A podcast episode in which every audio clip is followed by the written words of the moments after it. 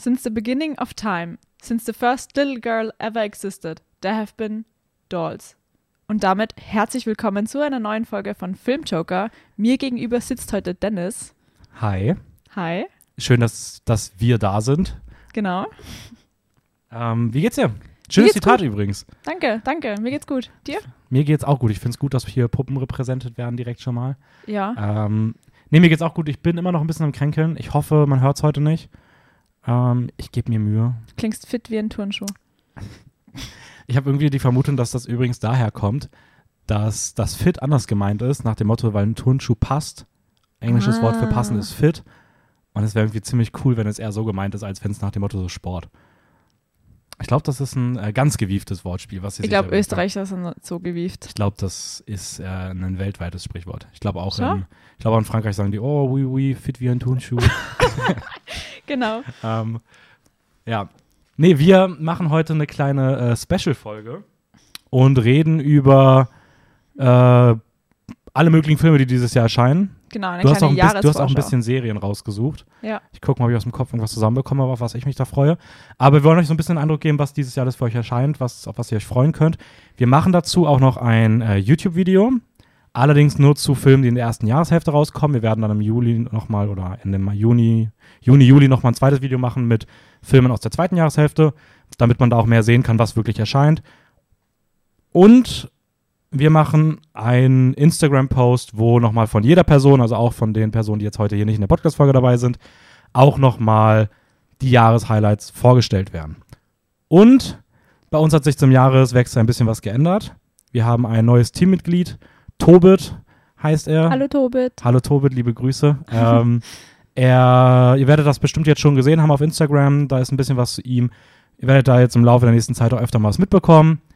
Wir machen auch noch eine Podcast-Folge zusammen. Da stellt er euch sich dann noch mal ganz persönlich vor. Aber das schon Genau. mal so als Info, dass ihr da euch nicht wundert, so, äh, sag mal, wer ist denn das hier? Wo, wo kommt der denn her? Genau, und damit ihr euch nicht wundert, unser Instagram ist filmjoker-wien, weil der Dennis das so charmant vergessen hat.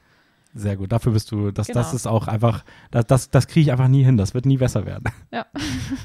ja, ähm, wollen wir direkt starten oder Genau. hast du noch was vorweg?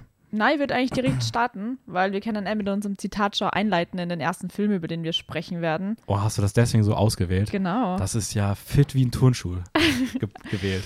Also wenn ihr Trailer sehr, sehr gerne schaut, dann kennt ihr das Zitat sicher. Und zwar, das ist aus Barbie von Greta Gerwig, der dieses Jahr erscheinen soll. Mhm. Und Greta Gerwig kennt man schon von Filmen wie Little Women oder Schauspielerin in White Noise. Oder auch dem wundervollen äh, Ladybird. Natürlich. Also, ja, stimmt, ich finde es immer crazy, dass, ich finde es so schwer, die Regisseurin Greta Gerwig mit der Schauspielerin Greta Gerwig irgendwie zusammenzubringen. Ja, Auch bei White Noise habe ich wieder gedacht so, wait, und das ist die, die Barbie-Regie führt, oder? ja, voll. Aber sie und Noah Baumbach, das ist ja ein Partner. Mhm. Das habe ich nicht gewusst. Und deswegen ist sie wahrscheinlich eine White Noise Schauspielerin. Das oder? habe ich, ja, würde ich mal von ausgehen. Ich Ja. glaube, Frances Ha ist ja auch von Baumbach, da spielt sie, glaube ich, auch die Hauptrolle. Mhm. Ich glaube, als ich über den Film mal irgendwo geredet habe oder sowas, wurde mir das auch gesagt. Vorher wusste ich das auch nicht. Ja, bei mir war das jetzt erst in der Recherche, bei später einem anderen Film, wo da steht, und ihrem Partner, Noah Baumbach, und ich denke so, hä? Was? Das war so zwei Sachen, die in meinem Kopf nicht connected. Später ein anderer Film. Ja. Echt jetzt? Ja. Kommt da noch was, wo der Name Greta Gerwig nochmal auftaucht? Mm, Nein. Aber Okay, ich, ich lasse mich später gerne überraschen. Weil ich. ich möchte es nicht vorwegnehmen. Kann das sein, dass ich das einfach unrelated recherchiert habe gestern? okay. Ja. Weil sonst, ich wüsste jetzt auch gerade nicht was, aber ähm, man trifft ja auch auf die absurdesten Sachen, wenn man einfach so sich in der Recherche verliert. Ja, voll. Aber ja, ähm, nee, die beiden sind zusammen. Äh, ich glaube, sie haben auch für Barbie zusammen Drehbuch geschrieben, oder? Ja, genau. Ja. Ja, ist auch crazy. Ich weiß gar nicht, ob die das schon mal zusammen gemacht haben oder ob das jetzt das erste Mal war. Also, ja, genau. Hm. Warum freust du dich auf Barbie? Ich freue mich auf Barbie alleine schon wegen der Hauptdarstellerinnen. Und zwar Margot Robbie und Ryan Gosling. Ja, Und das allein ist dieses Duo, ja genau, und dieses Duo ist so cool und ich bin ein riesen Margot Robbie-Fan und sie hat irgendwie die coolsten Rollen immer. Und allein die Handlung, die Prämisse ist irgendwie sehr interessant, weil es geht halt um die Barbie, die aus dem Barbieland rausgeworfen worden ist, Mhm. weil es halt im Barbieland sehr strenge Regeln gibt. Und gegen irgendeine dieser Regeln ist sie, halt- hat sie verstoßen und jetzt muss sie als Mensch in der Welt sich selber finden. Wie ätzend. Ja, Ja. ich wäre auch gern Puppe und kein Mensch. Eine, eine verstoßene Puppe.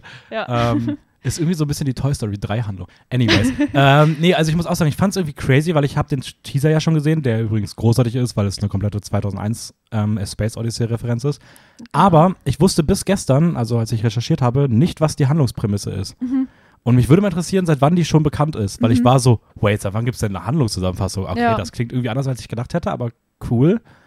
Ja, es gibt da nur mehrere Nebendarstellerinnen, die ziemlich cool sind. Und zwar einmal Emma Mackey, das ist so die vermeintliche Doppelgängerin von Margot Robbie. Die spielt in Sex Education. Oh. Und ebenfalls aus Sex Education ist Shruti Gatwa. Das ist der, der beste Freund von Otis in Sex Education. Die spielen beide in Barbie mit. Ach, wie nice. Ja. Das ist irgendwie cool. Ich find's krass, wie so Netflix-Serienstars langsam auch in der Filmwelt ankommen. Weil ich Ja. habe auch noch so ein paar anderen Stellen irgendwie auch so einen Namen gehabt, wo ich dann dachte, ah krass, aus Stranger Things, ah krass, da und daher. Mhm, ähm, irgendwie cool, wie, wie das so Full Circle kommt und Serienstars mittlerweile mehr und mehr auch endlich mal im Film ankommen, weil das war in der Vergangenheit auch nicht immer so der Fall. Ist ja gut das Sprungbrett. Ja, aber früher war es oft so ein Brandmal, was du gefühlt dann für immer behalten hast. Und alle Leute waren so, ja, den will ich nicht, weil den sehe ich immer in dieser Serie. Ja, stimmt. Aber das mischt sich jetzt langsam ein bisschen Kommt mehr. auf die Serie drauf an. Ja, stimmt auch wieder. Wenn du natürlich irgendwie so elf Staffeln irgendwo mitspielst und äh, Ja, so voll die prägende Rolle hast, ist halt voll schwierig. Aber stimmt. ähm, Ich meine, Sadie Singh zum Beispiel hat das ähnlich davon getragen, nur hat sie jetzt so einen Charakter-Typ, den sie immer, in dem sie immer gecastet wird. Das hat man bei The Whale auch schon gesehen. ich weiß nicht, was du meinst. nee, stimmt schon. Also, aber ja, also ich finde es irgendwie cool, dass Barbie bei uns beiden, also ich kann spoilern, wir haben es ein bisschen gerankt, jetzt nicht so ganz genau, aber so ein Mhm. bisschen nach Gefühl, ähm, damit wir auch wissen, in welcher Reihenfolge wir durchgehen, dass der einfach bei uns beiden aktuell auf 1 ist, so. Ja. Schon crazy. Der ist ja in die Mainstream-Medien auch viel, viel stärker vertreten wie in andere Filme. Also es wird auf Instagram immer richtig, kannst du schon richtig viel zu Barbie finden, Ja, aller, weil das so Mainstream-Prämisse, also nicht Prämisse, aber so ein Thema ist, das einfach so die breite Masse anspricht, was eigentlich richtig cool ist. Und ich freue mich schon. Ja, ich muss aber trotzdem sagen, ich glaube, von meinen Top-Filmen ist es auch einer der ehesten, wo ich mir vorstellen könnte, dass ich enttäuscht bin, wenn er nicht so cool ist, wie ich es mir erwarte. Mhm. So, weil ich habe auch das Gefühl, Greta Gerwig, ich meine, sie hat jetzt zweimal mich richtig umgehauen und ich kenne wenig RegisseurInnen, die das auch wirklich kontinuierlich schaffen. So, jeder hat irgendwann mal einen Film dabei, wo ich nicht so connecte. Und dazu habe ich natürlich mit jedem weiteren Film irgendwie auch Sorge, dass das da vielleicht äh, passiert. Das wird man auch bei dem einen oder anderen Film jetzt merken, dass der bei mir ein bisschen weiter unten ist, genau aus dieser Sorge. Mhm. Aber trotzdem bei Barbie, es, es wirkt einfach aktuell einfach alles zu perfekt. Ja, ich glaube ja, dieses Zusammenspiel aus Noah Baumbach und Greta Gerwig macht das eben so cool, weil Noah Baumbach halt schon bei White Noise so richtig die absurden äh, Themen behandelt und Greta Gerwig so mit dem filmfeministischen Ansatz. Ich glaube, das ist ein cooles Zusammenspiel, das dann eigentlich so einen absurden, kranken Barbie-Film erzeugt. Ja, voll. Also ich hoffe halt auch, dass dieser Vibe drin ist, den du gerade meintest. Also auch gerade, Ja. dass zum Beispiel dieses, dieses Selbstreferenzielle vom Anfang, also von diesem Teaser, Mhm. dass das auch wirklich Teil des Films so ist und nicht nur für den Teaser so als Marketing-Gag gemacht wurde. Aber ja, lassen wir uns überraschen. Am 20. Juli erfahren wir mehr. Da soll der Film nämlich erscheinen. Genau. Am gleichen Tag übrigens wie zwei andere richtig große Filme. Das habe ich mir auch gedacht, der Sommer wird so voller riesengroßer Filme. Ja, ich glaube, aber da wird noch was verschoben. Ich kann mir nicht vorstellen, dass die alle, also ich glaube, die anderen beiden, ich glaube, der Nolan-Film war 20.07. Mit Spoiler. und ich glaube noch ein Marvel-Film und das ist einfach Ja. zu viel für eine Woche. Also das kann ich mir nicht vorstellen, dass das so bleibt. Ich kann mir gut vorstellen, dass da irgendein Film eine Woche nach hinten geschoben wird oder eine Woche vorgezogen wird oder sowas. Aber ja, der Sommer wird auf jeden Fall krass. Also, genau. ähm, Film 2. Magst du weitermachen? Gerne. Also mein Film 2 ist Tar. Okay, da gehe ich mal ein bisschen bei mir im Skript nach hinten. Genau. Der wäre bei mir auf mm, Nummer 7. Der ist nämlich, äh, in Österreich hat der Kinostart am 2.3., Mhm. aber in Amerika ist er schon seit, seit Oktober oder so draußen. Weißt du, ob der seit Oktober regulär in Kinos lief oder eher so Festivals? Ich glaube beides. Ja, Aber ich bin mir nicht sicher. Also er lief auf jeden Fall schon im Kino in, in Amerika, aber ich wüsste jetzt auch nicht, ob er da schon so richtig lange läuft oder ob der am Anfang halt einfach nur so, weil das ist für mich auch so ein potenzieller Festivalfilm. Ja, weil du gerade Festivals erwähnt hast, der war am Venice Film Festival letztes Jahr und da hat die Kate Blanchett den Wooly Cup für Best Actress gewonnen. Ja, vielleicht Foreshadowing für die Oscars dieses Jahr. Ja. Der ist ja für einige ähm, Awards nominiert, schon Golden Globes Mhm. und, und Critics' Choice Awards. Dazu haben wir übrigens auch eine Instagram-Story-Highlight gemacht. Also Ah, stimmt. Ja, da wird jetzt auch in dem Monat noch einiges rauskommen, weil wenn ich mich nicht täusche, müssten auch im Jänner die äh, Oscar-Nominierungen bekannt gegeben werden. Das heißt, habt ihr Interesse an sowas, dann äh, checkt da öfter mal die, die Story-Highlights oder generell unsere Stories ab. Da werdet ihr eigentlich alles mitbekommen dazu. Mhm. Vielleicht machen wir auch noch irgendwas Richtung YouTube dazu, aber da mal schauen. Genau. Also Regisseur von Tar ist Todd Field und der hat unter anderem Ice White Shut gemacht. Äh, weißt du nur, was der für andere Filme gemacht Der hat? hat nicht Ice White Shut gemacht. Nicht? Ice White Shut ist von Kubrick. Er hatte vielleicht da irgendwie Drehbuch gemacht oder mitgewirkt oder sowas, also bei mir ist er aufgelistet gewesen als als ich, ich, ich schaue mal nebenbei kurz nach. Okay. Du kannst gerne ähm, erzählen, was, was dich an Tar so fasziniert. Genau, es ist nämlich ein psychologisches Drama und Kate Blanchett spielt die Hauptrolle. Und er ist eigentlich ziemlich, äh, ziemlicher Flop gewesen. Und zwar haben sie 35 Millionen Euro Produktionsbudget und Marketing gehabt, aber davon haben sie bis jetzt nur 5,6 Millionen eingenommen. Okay, das, also ist, ist bitter. das ist halt nicht gerade die höchste Quote. Ja. Ähm, ich habe das Gefühl, dass diese Oscar-Filme oft oder Award-Filme oft so froh sein können, wenn sie ihre Kosten wieder einspielen. Ja. Also wirklich, wenn der auf 35 kommt. Ist halt die Frage, der wird halt wahrscheinlich einige Oscar-Nominierungen bekommen. Ich kann mir vorstellen, dass er für Best Picture nominiert wird. Ähm, das kann halt so einem Film auch nochmal einen guten Schub geben. Ja. Äh, ganz kurz nebenbei, Todd Field hat äh, bei Ice White Shut als Schauspieler mitgespielt. Ach so. Aber selber hat er bisher nur Lost Children und In the Bedroom gemacht. Ähm, aber auch überall, also Director, Writer, Producer. Also der war da richtig fleißig, was das angeht. Und bei Ice White Shut hat er mitgespielt. Okay, das ist dann meine Schuld, weil die Ice White Shut nie gesehen habe und deswegen. Ich habe es einfach aufgeschrieben, weil er aufgelistet worden ist. Falls du irgendwo anders herkennst. Aber Genau. Aber ja, es gibt schon einen Trailer und der Trailer ist extrem cool. Also die Musik in dem Trailer ist richtig, richtig, Mhm. richtig cool. Und auf das freue ich mich schon, weil es vielleicht der Best Score bei die Oscars. äh, nee, ist glaube ich sogar nicht mal geshortlistet worden. Achso. weil, ah, ich weiß gar nicht, wie das genau war. Ähm, es gibt einen Score zu Tar komplett von Hildur Gudnadottir, die auch für äh, Women Talking gemacht hat und auch für Joker schon den Oscar bekommen hat. Genau. Aber die haben wohl ganz viel vom Score oder die haben den Score nicht im Film verwendet. Ach so. Im Film gibt es wohl nur größtenteils Soundeffekte oder so diegetische Musik, weswegen irgendwie alle verwirrt waren, ob das jetzt gilt als Score und sie den Film, der ist dann letzten Endes nicht ge Okay. shortlisted worden. Aber es gibt wohl ein Album zu Tar als komplettes Musikalbum, was richtig geil sein soll, Das habe ich auch schon aber gehört. was ja. nicht im Film irgendwie genutzt wird. Und es ist nämlich von dem London Contemporary Orchestra und von der Dresdner mhm. Philharmonie. Boah, krass, okay. Ja. Da richtig.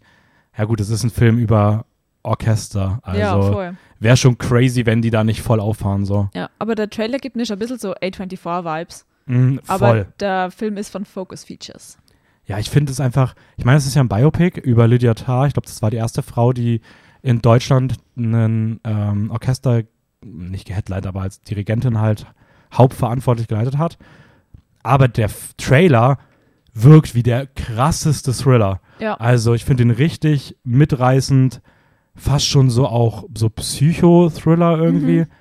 Also voll der geile Mix. Ebenso Psychodrama, aber so spannend. Und ich hoffe, dass sie dieses spannende Element aus dem Trailer wirklich in den Film mitnehmen und es nicht dann einfach so ausgestreckt wird auf zwei Stunden. Ja, zweieinhalb. Zweieinhalb, sorry. Der Film, der Film geht. Das ist der neue Trend. Äh, 2023 ist das Jahr der langen Filme. Ähm, nee, also ich bin, ich bin auch echt mal gespannt. Ich freue mich auch sehr auf den. Also äh, hätte ich auch nicht gedacht, aber der, der ist bei mir so, was diese Award-Filme angeht, hält er sich richtig weit oben. Ja, Okay, mein Platz zwei. Darf ich? gerne. Ich habe auf Platz zwei, wir bleiben bei Award-Filmen und wir kehren wieder zurück zu unserer äh, lieben Margot Robbie Uh, ähm, und zu meinem Nummer 1 Regisseur, wenn es darum geht, was mein Lieblingsfilm ist, nämlich Damien Chazelle, äh, mit Babylon. Der Film erscheint ähm, am bereits. 19.01. Ah, perfekt, das habe ich mir tatsächlich. Ist auf die zweite Seite gerutscht, habe ich gerade nicht gefunden. Ja. Ähm, genau, erscheint jetzt in diesem Monat. Wir werden dazu auch wieder ein bisschen was machen. Es wird dazu auch eine Podcast-Folge geben. Und ähm, ja, Babylon ist ein dreistündiges Hollywood-Epos, Mhm. wo es darum geht, verschiedene Persönlichkeiten dabei zuzuschauen, wie sie zu Stars werden oder in der Bedeutungslosigkeit verschwinden. Ähm, es geht wohl ganz viel um Party-Exzesse, Sex, Drogen, Alkohol, alles mögliche, pompöse Settings. Und das kann halt Damien Chazelle gefühlt wie kein zweiter. Genau, und auf Deutsch heißt der Titel Rausch der Ekstase. Und das beschreibt eigentlich die Handlung schon ziemlich gut. Ja, auch, ich, aber ich muss sagen, nein, komm, ich will das nicht haten. Genauso muss man deutsche Filmtitel machen. Wenn sie was ändern wollen, dann sollen sie Babylon, Rausch der Ekstase. Dann sollen sie einen Untertitel einfügen, Ja, den kann man wegdenken, solange sie nicht anfangen, den Titel zu ändern, irgendwie so. genau. Ähm, Also bei mir ist Babylon tatsächlich auf Platz 4. Und wenn ich La La Land nix sagt, Damien Chazelle hat unter anderem, unter anderem noch Whiplash, 10 Cloverfield Lane und First Man gemacht. ja, 10 Cloverfield Lane würde ich auch rausnehmen. Ich kann sein, dass der da auch wieder noch mitgespielt hat oder sowas. Fuck, sorry. Also kein, kein Problem, alles gut. Das ist, äh, Letterbox ist da manchmal ein bisschen äh, verwirrend. Das ist mir auch am Anfang öfter mal passiert, weil es gibt so ein paar Regisseure, dass bei denen irgendwie, wenn die irgendwo mitgespielt haben, auf einmal als erstes nicht das Directing auftaucht, sondern das Actor, weil das irgendwie dann nach der alphabetischen Sortierung ja, geht. vor allem ist, bei mir war es bei Google einfach so, wenn du halt den Namen eingibst und gehst auf Filme von dem Echt? und dann steht einfach das alles da, egal ob das Actor ist oder Ja, das ist, äh, das ist tatsächlich leider manchmal echt ein bisschen Katastrophe. ja, Das passiert mal, das ist jetzt auch kein Weltuntergang. genau. Man erfährt dann, guck mal, man erfährt dann dadurch auch direkt so, wo so ein, äh, so ein Regisseur vielleicht auch noch Connection zu hat. So. Also äh, kann ja auch ganz interessant sein. Würde mich interessieren, was der bei 10 Cloverfield Lane gemacht hat. Ja. Aber Vielleicht das Drehbuch. ja, kann auch sein, dass er da irgendwie mitgearbeitet hat. Oder dass er vielleicht wirklich irgendwie als Schauspieler dabei war. In irgendeiner kleinen Rolle, obwohl ich der Mensch Giselle es ja jetzt nur auch. drei Personen. Ja, aber ich stimmt auch wieder. vielleicht in irgendeiner, in irgendeiner Flashback-Szene, dass er so ein Statist war einfach. Ich sag, es war Drehbuch, aber wir schauen später nochmal nach. Ähm, Zum Cast von Mhm. Babylon. Magst du uns ein bisschen was erzählen? Ich drüber? kann da gerne was zu erzählen. Also wir haben schon über Margot Robbie geredet, die übrigens, kleiner Spoiler, gleich nochmal bei mir kommen wird. Bei mir. Also es wird nicht lange dauern. Ähm, ich calle auch, dass Margot Robbie der Superstar des Jahres wird. Also ich meine, Ja. was die für, das ist komplett krass, was die Ja. aktuell für Rollen spielt. Ähm, genau, sie ist, glaube ich, die Hauptrolle, auch wenn bei Letterboxd Brad Pitt als erstes aufgeführt ist. Aber ich glaube, wenn ist es Margot Robbie, obwohl irgendwo anders wirkt es eher so, als ob es sogar eher Diego Calva wäre. Also das sind so die drei Namen, die man so kennen sollte. Diego Calva äh, kennt man aber nicht wirklich irgendwo anders her. Das ist so seine erste richtig große Rolle. Ähm, ja, Margot Robbie, wie gesagt, schon erwähnt. Und natürlich noch ähm, Brad Pitt, der ja wahrscheinlich auch den meisten was sagen wird. Gibt dann noch im erweiterten Cast noch Tobey Maguire, der mir allerdings im Trailer nicht so zusagt, weil ich finde, er sieht ein bisschen aus, als ob er aus Gotham ausgebrochen ist. ähm, aber ich lasse mich da gerne überraschen. Außerdem mitspielen tut Olivia Wilde, die hoffentlich als, als Schauspielerin besser dran ist als Regisseurin. Ja, man muss fairerweise sagen, komm, sie hat auch einen guten Film gemacht mit Ja. Booksmart und einen richtig miesen. Also Aber wenn man so den Trend verfolgt, es geht bei den Filmen schon bergab. Ja, stimmt Ja. schon. Aber hoffen wir mal, dass sie sich da vielleicht wieder fängt. Genau, und außerdem ist Babylon drei Stunden lang. Also einfach so dreistündiger Hollywood-Exzess. Oh, ich habe da richtig Bock drauf. Ja. Also ich muss sagen, ich glaube, das wird. Ich habe auch jetzt mal angefangen darauf zu achten, so den Score von Justin Hurwitz, weil er ist aktuell so der Frontrunner, wenn es um den Oscar geht. Und der macht im Trailer schon richtig Bock. Also Mhm. das ist schon so vom Vibe her. Ich bin echt gespannt. Also ich hoffe, dass der gut wird. Äh, der hatte mal, kurz nachdem der auf dem Festivals angelaufen ist, ist der kurz mal so richtig gedroppt. Aber er fängt sich jetzt gerade wieder und bekommt jetzt doch schon immer mehr auch so richtig Zuspruch. Und ist ja auch so der erste große Film, den wir dieses Jahr wahrscheinlich sehen werden, Mhm. von denen, die neu erscheinen. Deswegen, ähm, ja, könnt ihr euch sehr auf Babylon freuen. Ja. Was ist dein Platz 3? Mein Platz drei ist Oppenheimer von Christopher Holy shit. Nolan. Ernsthaft? Ja, Krass, okay. Wie, wie, wie, hä?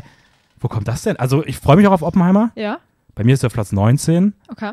Wie kommst du, dass der bei dir so hoch ist? Einfach unter anderem wegen dem Cast. Und weil es halt so eine riesige Produktion ist und ich bin schon Fan von Biopics. Mhm. Ähm, und ich bin einfach gespannt. Also, nicht, ich weiß nicht, ob Freund das richtige Wort ist, aber ich bin einfach so gespannt, wie der dann ankommt und wie der ausschaut und wie der ist eigentlich. Boah, das heißt, für dich wird ja der, der Oppenheimer erscheint auch am 20.07. Das heißt, wenn das so bleibt, wird das ja für dich ein, ein Ja. richtig krasser Tag. So. Ja, also wie gesagt, das Ranking ist ja nicht fix und es ist ja nicht, gerade Oppenheimer ist nicht so ein Punkt, wo ich mich freue, sondern wo ich einfach gespannt bin. Mhm. So. Ja, kann ich aber verstehen. Ja. Das würde bei mir auch ähm, sehr stark, also das ist bei mir auch sehr, sehr stark vertreten. Ja, sehr cool. Um was geht es denn? Für Es- die, all diejenigen, die vielleicht nicht wissen, wer, wer oder was ein Oppenheimer ist. es ist ein Bio, äh, bibliografisches Stück über Robert Oppenheimer und der wird so als Vater der Atombombe bezeichnet, war am Manhattan Project beteiligt und ähm, genau, und das Buch, also der Film basiert auf einem Buch und zwar American Prometheus, The Triumph and Trage Tragedy of J. Robert Oppenheimer. Das ist aber auch ein geiler Name. Langer Titel. Das finde ich fast einen geileren Filmtitel. American Prometheus wäre ja, Ja. übelst geil. Holy shit. Und auf dem Buch basiert es halt und genau. Der Cast ist wieder richtig cool. Also Cillian Murphy spielt äh, Oppenheimer, den kennt sie aus Peaky Blinders vielleicht. Und Ah, Emily stimmt. Blunt spielt seine Frau. Die spielt in Quiet Place mit.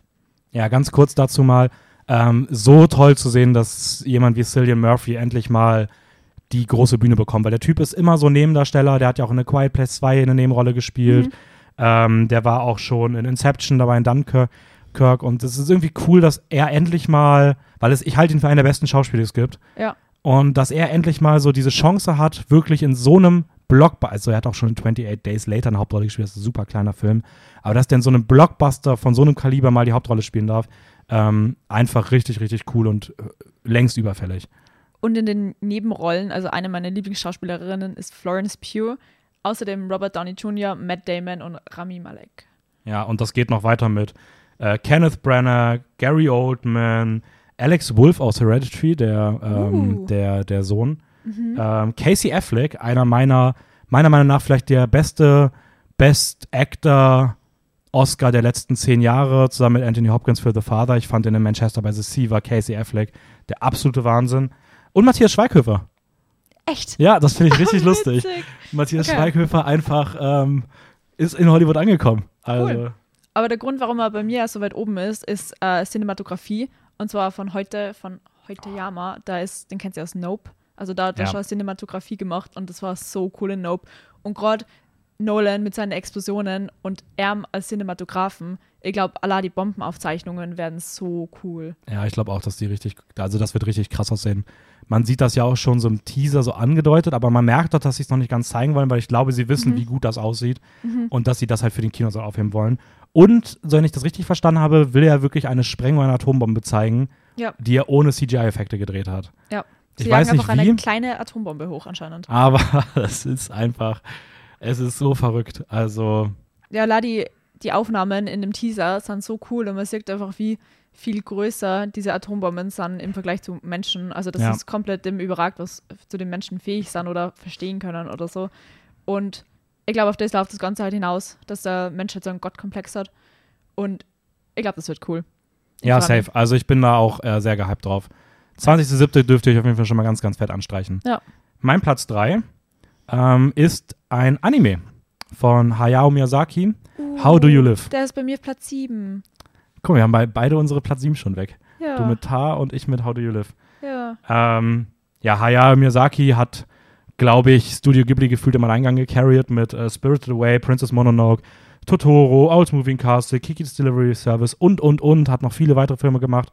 Hat sich eigentlich Anfang der 2010er Jahre zur Ruhe gesetzt. Hat eigentlich gesagt, er beendet sozusagen seine Karriere als Regisseur. Mhm. Ist dann aber überraschend irgendwie wiedergekommen, hat gesagt, komm, den einen Film macht er noch. Das ist wohl so ein Herzensprojekt.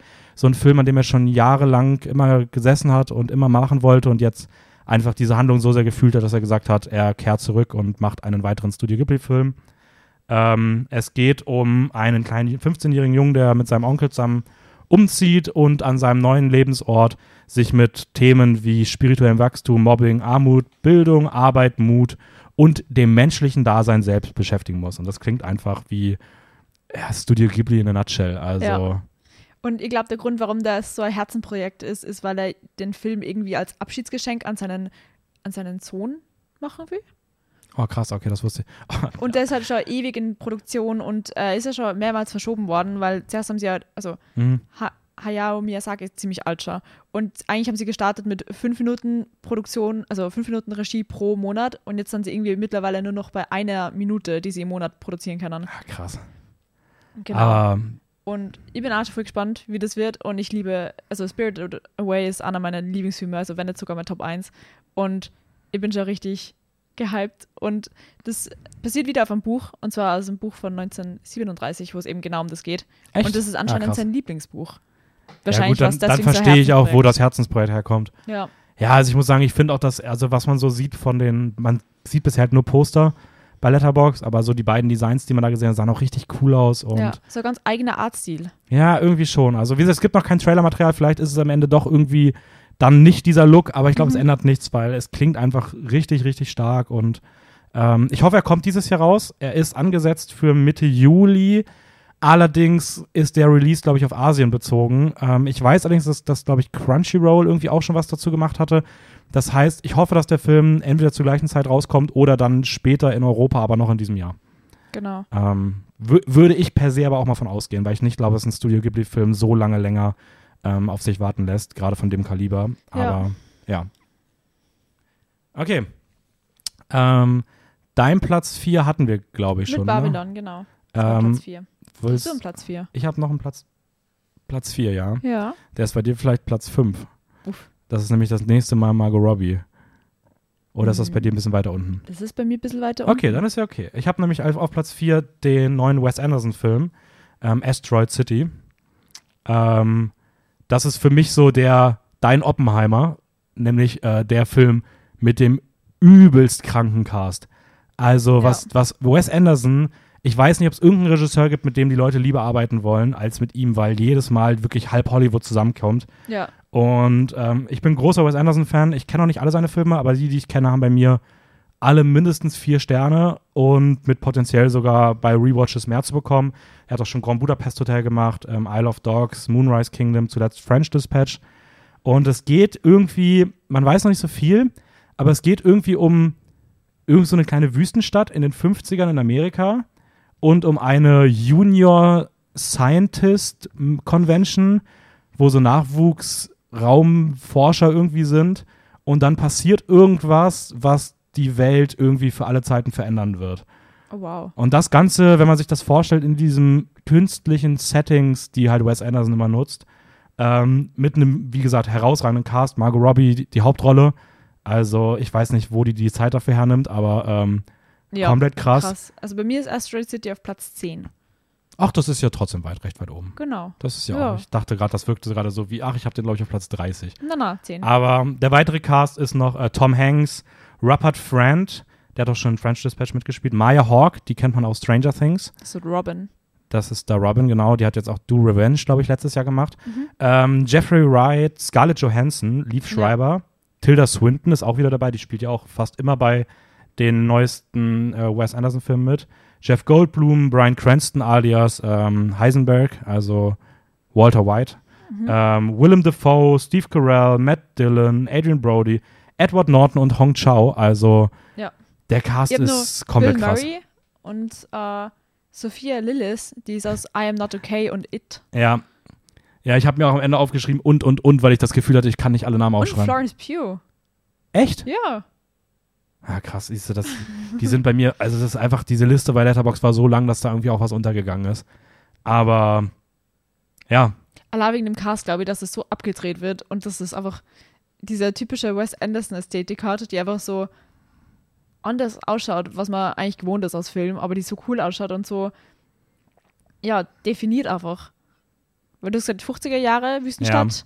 Also, Allah, das, also, sonst denkt man immer so, Wüstenstadt ähm, Mad Max oder so, mhm. aber Wüstenstadt im Wes Anderson-Style in den 50er Jahren. ich bin da auch so gespannt, weil normalerweise zeichnet seine, also ich finde schon, es zeichnet sich bei mir immer so ein bisschen dadurch aus, dass alles immer ein bisschen ähm, überproduziert ist, also in dem Sinne, dass die Sets voll sind und so eine Wüste ist ja gefühlt das Gegenteil, es ist ja eigentlich gähnende Leere. Ja. Deswegen, ich bin so gespannt, was, wie, er das, wie er das inszenieren wird.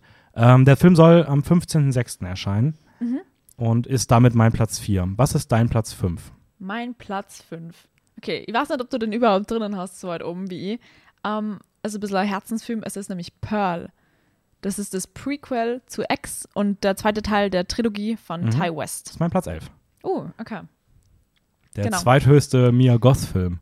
Ja, also Mia Goth ist so cool. Sie spielt da in Cure for Wellness mit oder Emma Mhm. und halt im X, im ersten Teil aus der Trilogie. Und Pearl hat in Österreich keinen offiziellen Starttermin, ist aber schon in Amerika letztes Jahr rausgekommen, Ende le- letzten Jahres. Mhm. Also ich gehe auch mal von aus, dass der dieses Jahr safe, also der wird 100 pro erscheinen. Ja. Ich könnte mir sogar vorstellen, dass dieses Jahr sogar Maxine vielleicht sogar noch erscheint, weil sie diese, dieses Mal von der Produktion noch schneller waren. Also ich könnte mir sogar vorstellen, dass Maxine vielleicht so eine November-Dezember-Ding ist. Vielleicht. Aber ich, also Pearl wird dieses, dieses Jahr auch wie je, also zu 1000 Prozent erscheinen. Ja, also X ist letztes Jahr im Juni rausgekommen, also vielleicht wieder dieses Jahr im Sommer. Mal schauen. Und mitspielen tut wieder Mia Goth in der Hauptrolle. Also sie hat im ersten Teil schon eine Doppelrolle gehabt. Und ähm, sie ist übrigens die Frau von Shia LaBeouf. Mhm. Das habe ich lange nicht gewusst. Und das, die Connection finde ich irgendwie richtig cool, weil sie eher so als kleinere Filme bekannt ist. Aber finde ich cool. Und der, äh, der weiters mitspielt David Cornsweat. Der spielt in Hollywood mit. Das ist eine Netflix-Serie. Mm, okay, ja, habe ich nicht gesehen, aber ich glaube, ist, er- ist er die Hauptrolle da? Ah, ja, Okay, weil ich glaube, ich habe das Gesicht zumindest vor Augen. genau. Ja, und es geht eigentlich um, um Pearl, das ist die alte Frau aus Ex, und wie sie zu der Person geworden ist, die wir aus Ex kennen und was so ihr Leben war und sie will unbedingt berühmt werden. Ja, Also Ja. ich muss sagen, ich habe mich nicht so wirklich informiert, das war sie nur so aus dem Diskurs heute, weil ich halt unvoreingenommen in jeden Film eigentlich reingehen möchte und ich habe mir einen Trailer auch nicht angeschaut, ähm, weil ich mir einfach frei und einfach Mhm. so, ja, Ja, ich bin auch mal gespannt. Ich habe gehört, es wird auf jeden Fall mehr abgefucktes Figurenporträt als Slasher-Horror. ja, Was ich cool finde, dass sie was anderes probieren, also dass es nicht, also es scheint sich schon noch von X abzuheben. Mhm. Ähm, ich bin sehr gespannt. Ich weiß von einigen, die meinten, der Film ist deutlich besser als X. Ich weiß von einigen, dass sie meinten, der Film hat ihnen nicht ansatzweise so gut gefallen wie X. Also ich Ja. glaube, das ist ein richtiger Wild Take. Äh, ich freue mich da auch sehr drauf. Also Ja, vor allem Ex ist eher mehr so in die Slasher-Richtung und nimmt zwar interessante Themen auf, aber ich glaube, dass Pearl, wenn du meinst, er wird weniger Slasher-mäßig, vielleicht mehr Horrorfilm und so Psycho-Horror wird. Wenn es Ja. halt mehr so ein Figurenporträt ist, dass es halt viel mehr auf diese gestörten Züge von dieser Pearl eingeht. ja, kann ich, kann ich mir auch vorstellen. Also da könnt ihr, können sich auf jeden Fall alle Horrorfans richtig drauf freuen. Ähm, hätte sogar gedacht, dass der bei dir weiter oben ist. Ich hätte sogar, das wäre so ein Top-3-Kaliber. Ja, was, was sind deine Top 3 jetzt nochmal gerade? Das- Sorry, dass, Äh, dass wir einfach nochmal. Barbie Tar und Oppenheimer. Barbie Town Oppenheimer. Okay, krass, so cool. Ja. Coole Kombi. Ähm, okay, mein Platz 5, den hast du safe nicht weit oben. Okay. Ähm, Mission Impossible Dead Reckoning Part 1. Den habe ich nicht mal in meine Top 20. Habe ich mir schon, wollt, ich wollte so nicht sagen, ich hätte absolut überlegt, ob ich sage, dass du hast den nicht mal auf deiner Liste irgendwo drauf. Der Ähm, ist ganz, ganz unten. Ja, mein Platz 5 äh, von Christopher McQuarrie. Der hat auch schon die beiden ähm, Vorgänge gemacht mit Rogue Nation und Fallout. Ähm, ich muss gestehen, ich, ich bin großer Fan der Mission Impossible-Reihe, außer die ersten drei Teile. Die ersten drei Teile, ich finde, man muss sie einmal gesehen haben, wenn man die Reihe guckt, weil sie so die Grundgeschichte legen, aber die sind wirklich teilweise richtig, das ist fast schon so Action-campy. Also Mhm. so, so voll dumme Sachen, übelst kitschig. Nein. ähm, aber mit Teil 4 haben sie einiges geändert. Sie haben die Reihe sozusagen gerebootet und Mission Impossible ist so eine der wenigen Reihen, wo eigentlich alle der Meinung sind, dass die seit Teil 4 mit jedem Teil besser wurden. Teil 4 war schon echt cool. Ähm, ich bin ganz, ganz großer Fan von Teil 5, der ist bei mir mittlerweile fast an Teil 6 dran von der Qualität her. Aber 5 und 6 waren so un also waren so gut, der, die, die, die Spannung ist extrem, es ist so geil produziert, weil es ist so voll die krasse Action, aber es wirkt überhaupt nicht wie so diese typischen Hollywood-Sachen, die so überproduziert sind. Du hast wirklich das Gefühl, ja, okay, das, das könnte so sein, auch wenn der da Typ sich da irgendwie an ein Flugzeug außen dran hängt. Aber es ist, man merkt halt, dass es echt gemachte Stunts sind und das tut der ganzen Authentizität halt einfach unfassbar gut. Und ähm, ich durfte bei Avatar 2 schon eine Stuntszene aus Dead Reckoning sehen, wo er mit einem Motorrad von der Klippe fliegt und es Wow. ist so krass, wie sie das produzieren und das ist, also man kann davon halten, was man möchte, aber Tom Cruise ist leider einer, also wegen der Scientology-Verbindung, aber er ist schon einer der drei großen Weltstars, wenn es um Schauspiel geht, weil Ja, was der Typ an, an Stunts und Performances macht.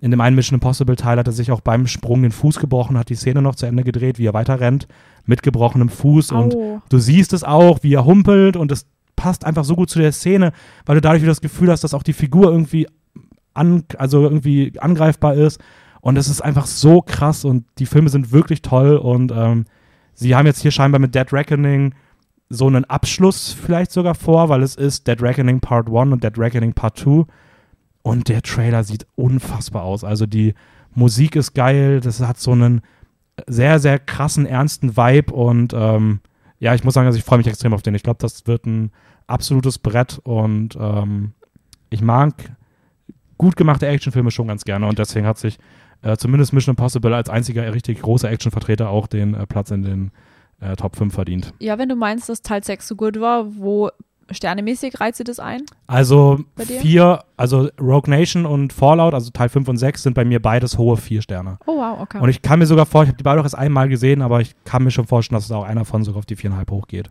Also zur Erklärung, warum der bei mir in der Liste so weit unten ist. Ich bin nicht so actionaffin und ich habe keinen einzigen Teil von Mission Impossible voll gesehen. Ich habe paar Szenen aus dem ersten gesehen und das war's. Ja, also die ersten drei sind wirklich nicht gut. Die kann man aber auch nicht vergleichen. Also es ist wirklich, als ob die gesamte Reihe gefühlt auch gerebootet wurde mit Also Teil 4. Das Ding ist, nachdem ich generell nicht so der Action-Fan bin und da müsstet ihr mir erst durch die ersten drei Ja. Teile quälen, damit ihr halt dann vier Teile schauen. Allah, Zeit in, zeitmäßig ist das Vielleicht- so intensiv. Vielleicht schaue ich sie alle irgendwann nochmal und gebe dir ein Update, ob ich sage, man kann sogar mit Teil 4 einsteigen und das sind die Infos, die du aus den ersten drei wissen musst. Okay, danke. Es gibt Ähm, sicher ein Recap irgendwo.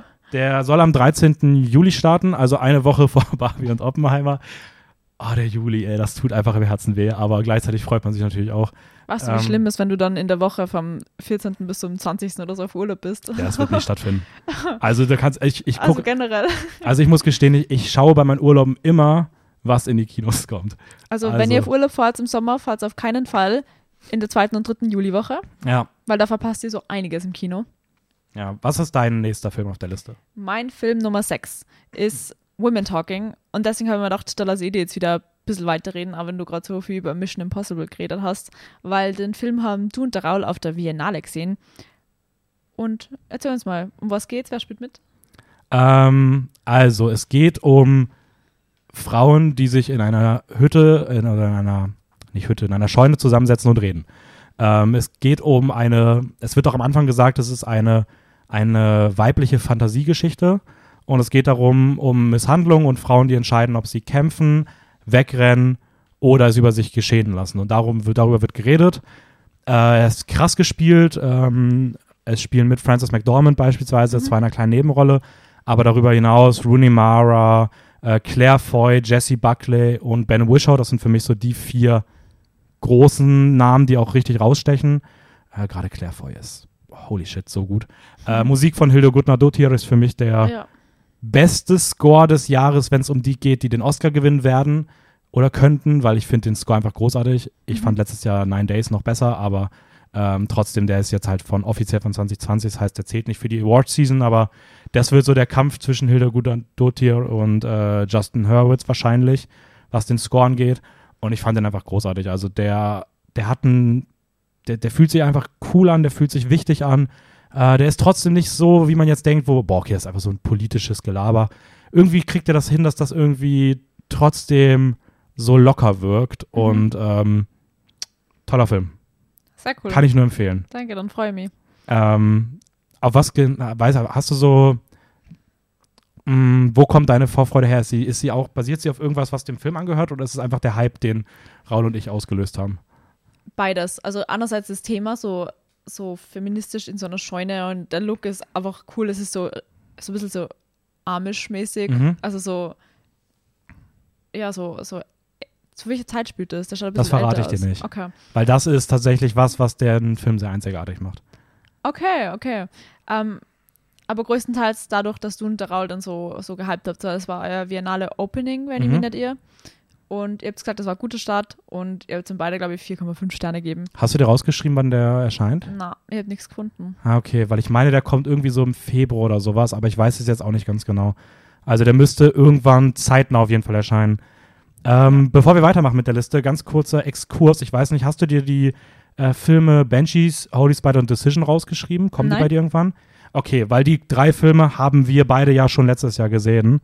Aber ihr Ähm, müsst jetzt eigentlich die Filme alle schon kennen. Wenn ihr uns auf YouTube folgt, da heißen wir Filmjoker. Außer Holy Spider. da Außer wir, Holy ich, Spider, genau. Aber ja, genau, YouTube, ähm, äh, Filmjoker, sehr schönes Cross-Marketing. Danke. Ähm, genau, die drei Filme sollen trotzdem erwähnt sein. Wenn ihr euch darauf freut, Banshees of Inisherin ist jetzt bereits gerade erschienen, wenn ihr diese Podcast-Folge hört. Holy Spider erscheint nächste Woche am 12. Januar und Decision to Leave dann Anfang Februar, am 2. Februar. Äh, und gerade Banshees und Decision kamen bei uns ja auch in den Jahresrückblicken ziemlich gut an. Ja. Das heißt, wenn ihr da mehr darüber wissen wollt, dann schaut da gerne nochmal rein oder geht einfach blind ins Kino und vertraut unserem fachmännischen Urteil hier. Genau, damit wir einfach so Namen rausschmeißen. Äh, Banshees of Inisherin ist von Martin McDonough und es spielt Colin Farrell Mhm. mit. Und äh, bei Decision to Leave packt John Wook, der kann einfach immer begeistern und gehst ins Kino, es ist definitiv ein Kinobesuch wert. Mhm. Ähm, ganz kurz übrigens auch an der Stelle noch die Info, wenn ihr jetzt keine Lust habt, hier die ganzen Filmtitel mitzuschreiben. Ähm, wir werden die Film, Filme, über die wir heute reden, ich werde das wahrscheinlich nach Releasen sortieren, soweit es geht. Ähm, steht in der Folgenbeschreibung bei Spotify oder wo ihr sonst nachschaut. Äh, drin, da könnt ihr euch dann sozusagen nochmal in die Liste reinklicken und euch alle Filme nochmal angucken, über die wir geredet haben. Genau. Ähm, ja, wie geht's bei dir weiter? Dein nächster Teil oder dein nächster Film? Äh, Platz 7 ist How Do You Live, aber über den haben wir schon geredet. Was war dein Platz 6? Women Talking. Ah, okay. Wir waren schon bei deinem Platz 6. Krass. Ja. Ähm, Ähm, weiter okay. geht's bei mir bei Platz 8 und ich weiß, dass der Tobi den Film auf den er sich auch freut, und zwar Poor Things von Lantimos. Der hat da Killing of a Sacred Deer und The Lobster gemacht. Mhm. Also zwar richtig coole Filme und die sind so beide so abgefuckt und so Psychothriller-mäßig ein bisschen, aber nicht so. Und trotzdem irgendwie lustig. Und ich freue mich einfach voll drauf. Es ist ein US-amerikanischer und irischer Film äh, mit Emma Stone, Mark Ruffalo, William Dafoe und Christopher Abbott. Den habe ich mir eigentlich nur rausgeschrieben, weil ich vor kurzem Black Bear gesehen habe. Ja, der ist aber auch echt cooler Schauspieler. Finde ich voll cool. Und es basiert wieder auf einem Roman, und zwar von, von Alistair Gray. Der ist 1992 erschienen. Und es geht eigentlich um so eine, so eine feministische Frankenstein-Story. Und zwar im 19. Jahrhundert wird irgendwie ein Mädchen wieder erweckt oder so. Es ist jetzt nicht so viel draußen, aber es ist viel skurriler Humor und Gesellschaftskritik. Und ich glaube, das wird richtig lustig. Okay, weil ich habe irgendwo gelesen, dass es um eine Frau geht, die, ähm, die einen gewalttätigen Ehemann hat und überlegt, sich zu ertränken Oh, und sich dann entscheidet, ihr Gehirn in ihr ungeborenes Kind zu implementieren. What the fuck? Und okay. das klang einfach. Also ich habe nur gelesen, So irgendwie so, absurd. feministische Frankenstein-Story mit 19. Jahrhundert Schottland so. Aber da man, wie gesagt, über den Film auch noch nicht viel weiß und es ist Lantimos, keine Ahnung, was am Ende wirklich die Handlung wird. Aber ich kann es mir gut vorstellen, dass sowas passiert. Ja, bei mir ist der übrigens auf Platz 18. Ah, okay. Ich freue mich doch drauf, aber Lantimos bis auf Favorite ist auch so ein Regisseur, mit dem ich nicht so krass bisher mal connecte. Aber ich liebe Emma Stone. Emma Stone ist so cool. Ja, auf jeden Fall. Also das ist auch der Punkt, der den Film dann bei mir richtig hochgezogen hat. Also Emma Stone und Willem Dafoe als Kombi ist einfach Ja. absoluter Traum. Und Killing of a Sacred Deer ist, ist richtig cool und, und The Crown A und ich bin gespannt. Kannst du sein. Wann äh, weiß man, wann der Kinostart ist unbekannt, aber 2023. Und nachdem Lantimos gerade einen anderen Film auch noch produziert, und zwar End, kann das sein, dass sie das irgendwie alles verschirbt oder dass der eine Film vorher rauskommt als der andere. Aber Poor Things ist eher für dieses Jahr. Ja, okay. Ähm, dann mache ich mal weiter. Gerne. Ich würde aber noch mal ganz kurz zurückspringen zu meinem Platz 6. ja, genau. Ähm, ich habe auf Platz 6 bei mir noch, und der musste auch recht weit oben sein wahrscheinlich, wundern sich manche schon, dass er nicht ganz oben ist, äh, von Denis Villeneuve, Dune Part 2. Also die Fortsetzung zu Dune. Dune war mein Nummer 1 Film 2021. Ähm, ist nur auf Platz 6, weil ich irgendwie das Gefühl hatte, ich wollte ein paar First Releases weiter oben hinsetzen. Und man auch über den Film noch nicht so viel weiß. Äh, es gibt noch kein Trailermaterial oder sowas, aber ja, der wird hoffentlich genauso großartig wie der erste. Dem ersten habe ich fünf Sterne gegeben. Ich hoffe, dass der da auch dran anknüpft. Ähm, es sind neue Namen im Cast. Der Cast ist eh schon krass. Also im, allein im ersten war der Ca- Cast schon riesig und es waren alles so Leute, die Filme so als Stars heimlich besser machen. Und jetzt hat man im zweiten Teil mit Florence Pugh, Christopher Walken, Austin Butler, der wahrscheinlich einer der Oscar-Frontrunner dieses Jahr ist, und Lea Seydoux vier weitere große Namen verpflichtet. Ähm, und ja, ich bin einfach sehr gespannt. Also ich freue mich da sehr drauf. Der Film wird am 2. November erst starten, also erst sehr, sehr spät im Jahr. Eben, 17. November aufgeschrieben. Vielleicht ist 2. November der US-Start. Kann auch sein. Kann also. Er wird im November starten. Genau. Das werdet ihr dann, wie gesagt, im Juli auch noch erfahren. Da werden wir dann auf jeden Fall auch nochmal für die Filme in der zweiten Jahreshälfte ähm, nochmal ein YouTube-Video produzieren. Vielleicht weiß man dann schon mehr. Und ähm, da wird Dune auf jeden Fall auch bei sein. Bei mir ist Dune tatsächlich nur auf Platz 11 und einfach nur aus dem Grund, weil ich den ersten Teil noch nicht gesehen habe. Holy Für- shit, der ist bei dir auf 11, obwohl ihr den ersten nicht gesehen Ich dachte, der ist bei dir auch so, oh ja, keine Ahnung, 24 oder sowas. Na, na, aber der Dennis flamet mich da die ganze Zeit, dass ich den ersten Teil noch nicht kenne. Und das Ist ist, auf jeden Fall ein, ein, ein Must-Watch für dieses Jahr. Du hast zumindest noch ein richtig, also man muss ja auch positiv sehen. Ja. Du darfst dich noch auf Dune freuen. Genau. Das ist halt auch etwas, was vielen anderen vergönnt ist. Ich kann den Film noch mal mit frischen Augäpfeln Ja. sehen, ja? Das kannst du nimmer. Mit frischen Augäpfeln ist auch einfach. ähm, okay, wo geht's bei dir mit weiter? Ich wollte gerade sagen, wir waren bei mir nämlich schon bei Platz 8. Was sind denn Platz 7? Mein Platz 7 ist auch Tar. Ah ja, über den haben wir ja schon geredet. Der Platz Dein- 8. m- Mein Platz 8 ist, okay, damit, damit wirst du nicht rechnen. Also wenn du damit rechnest, Oh wäre ich Gott. sehr überrascht. Ich bin gespannt, ob Ich der bei dir überhaupt drin ist. Okay. Ähm, es ist ein Film von Paul King, der auch Uh. Paddington gemacht hat. Ja, ja, der ist bei mir. Ja. Und es ist äh, Wonka. Ja. Äh, mit Timothy Chalamet in der Hauptrolle als junger Willy Wonka, der mit seiner Schokolade Freude über die Menschheit bringen möchte. Genau. Also, cool. Wo, wo ist er bei dir? Platz 12. Ach krass, auch so weit ja. oben. Das ist ja geil. Weißt du, wer nur mitspielt? Olivia Coleman Ja, und Rowan Atkinson, also Mr. Bean. und Sally Hawkins. Ja. Und weißt du, wer einen Umpa Lumpa spielt? Hugh Grant. Nein. Doch, Hugh Grant steht bei Google als Umpa Lumpa drinnen. Okay, das ist großartig.